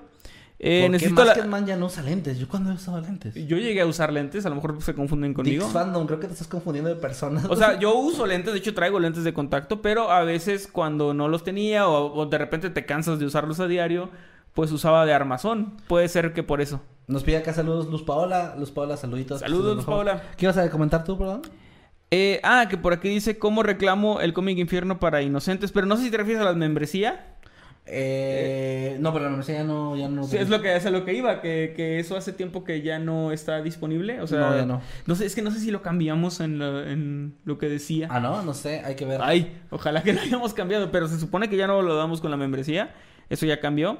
Eh, pues Este- hicimos el video nuevo y todo de membresías, no me acuerdo que sí lo hicimos. ¿Sí lo hicimos? Pero bueno, hay que ver. Bueno, este, pero si te refieres a cómo comprar el cómic en digital, es enviándonos un correo a mundocreepyventas.gmail.com y ahí te, te damos toda la información para enviarte tu cómic. De hecho, ahí mismo por el correo te lo enviamos así en cuanto Eh, esté tu pago. Isabel ya nos mandó capturas de los mensajes que le mandaron los... Ah, bueno, mira, no aquí se sabe si es esta secta, pero que le mandaron a alguien de este tema. Este, ya le retweet ahí en, en, pues, en Twitter para que lo vayan y lo vean si quieren. Ahorita lo revisamos. este, lo- lo- El suegro de Lobo Hernández se llama José Luis. Eh, ah, despierta, José Luis, despierta. mira, que ya amaneció. Nos van a invitar a la boda y a ti no. No, así no era. No, no era así. Pero No, saludos, saludos a es que, José Luis. ¿Sabes qué, güey? No me gusta que me digan, ay, alguien se enojó con esto, porque me gusta hacer enojar a la gente, güey. Es cierto. Me gusta andar picando ahí. A mí no me gusta enojar a la gente, así que ya no voy a ir. Eh, ah. Eh, oh, yo voy, yo tengo que ir. O sea, estoy obligado Ajá. a ir a esa boda. Pero bueno, eh, dice acá Dix Fandom que Eminem Manuel promocionó el cómic de Infierno para antes yo 50 bancario y sin dinero. ¿Por qué me persigue la desgracia? Eh, bueno, eh, pues no sé, saluditos acá Pues también al Moquito de Nightcrawler, a um, Damián Mejía, Andy Dorantes que dice, hace días vi la comparación de esta chica Julia, la de tu caso, con una Ajá. foto reciente de la hermana menor de Madeleine y ahí sí pienso que se parecen muchísimo. de hecho, sí, es- se parece bastante. Ahí te la pongo, la, la retuiteé también para que si la quieren ir a ver. Em, si recuerdan, hace un par de semanas hice un esquema de un dinosaurio mientras los oía y pues quería mostrarles la, eh, cuál era la razón y el resultado. Nos- Mira, qué una chido, animación. es una ya- animación. Ya leí retweet. Jesús Santiago. Por cierto, sí, rapidito, les quiero recordar a la gente de Puebla que voy a estar por allá el próximo 10 de marzo. Voy a estar, este... ¿No me pasaste el póster otra vez Con mi proyecto, no, no lo pasé, con mi proyecto musical. Pero si quieren más información, vayan a mis redes sociales o envíenme un DM para que vean, para enviarles el enlace donde pueden adquirir sus boletos. Nos vemos allá el 10 de marzo en Puebla. Y creo que ahora sí ya con eso nos vamos despidiendo. Este Sí. nos demos duró, mira, dos horas nueve. What the Dos fuck? horas, sí, y de, y de, Pura de noticia pura falsa. noticia. Digo, no, de pura noticia, de pura noticia. Eh, Bueno, eso que te inventaste de Ohio, ¿no? Está bien cabrón. sí, la, buen Photoshop. Saluditos Por- a, acá Por esas bombas en el tren fue, bueno... No, no, no, qué bueno que nadie se murió, pendejo. Eh, voy a mandar saludos aquí en el chat rápido a los que están comentando. Eddie Qué- qué bueno Rocker, que pegué ese Ann- chango con ese Cabrón, pescado. deja de interrumpirme. No puedo. Eh, Eddie Rocker, Ann, Robin Chávez, Paulo Guerrero, Ryusaki L, Isabel Monroy, Sombría Morada, Chorigod, Darth Vader, MS Lara, eh, Sergio Daniel Hernández Hernández. Johanna Gómez y Turito Toneándose. También como a nuestros moderadores, Meme Parriño que anduvo por ahí. Y también no vi a todos los que anduvieron, pero me parece que también andaba eh, Masquetsimi, así que saluditos también. Y no sé, ahora sí ya interrúmpame. Pues sí, un saludo a, a todos los que piden saludos. No, un saludo a Ann por aquí. Saludos de Argentina, dice. Por aquí, o Osire7X7 dice, ¿viajan internacional? Eh, pues a donde nos inviten. Yo solo a Estados Unidos no porque me negaron la visa. Pero, pero... Tal vez no debiste decir eso en, en vivo. Pues no, no es que haya hecho algo malo. Simplemente consideraron que mi trabajo tal vez no es un trabajo de verdad. Pero bueno. Pues es cierto, la verdad. Pues sí, ¿qué puedo decir? Este, pero, pero sí, internacional a los las demás partes del mundo creo que no tengo problema. Ya bien quemado este güey. Bueno, saluditos a todos, están por ahí, gracias a los que nos escuchan a través de plataformas digitales, de audio, muchas gracias por su apoyo, se aprecia bastante que nos estén escuchando por ahí, denos un follow para llegar a más gente, si están en YouTube, no se les olvide antes de irse del en vivo o de la retransmisión dejar su bonito like para también llegar a más gente y que YouTube deje de tratarnos mal porque el algoritmo nos odia. Ojalá. Así que gracias, bonito viernes, ojalá que se la pasen muy bien este fin de semana y Emanuel, tus redes antes de despedirnos. En todos lados como arroba Emanuel-Night, Emanuel con doble M, Night de noche. Este, y pues nos vemos por allá en Instagram y Twitter principalmente. Va, ¿Tus redes sociales mis redes son arroba Kevin Maskerman, estoy en todos lados eh, con ese username, pero pues estoy sobre todo más activo en Instagram, eh, Twitter y en Twitch, que estoy, les repito, los días jueves, eh, martes y jueves a las 6 de la tarde, platicando con ustedes, jugando, reaccionando, etcétera, etcétera. Por si se quieren dar una vuelta, pues también se pone muy chido por allá. Ya saben que cada viernes a las 8 de la noche es Noche de Noctámbulos. Nos vemos la próxima semana para otro episodio más. Y que estén muy bien. Feliz fin de semana. Adiós. Bye.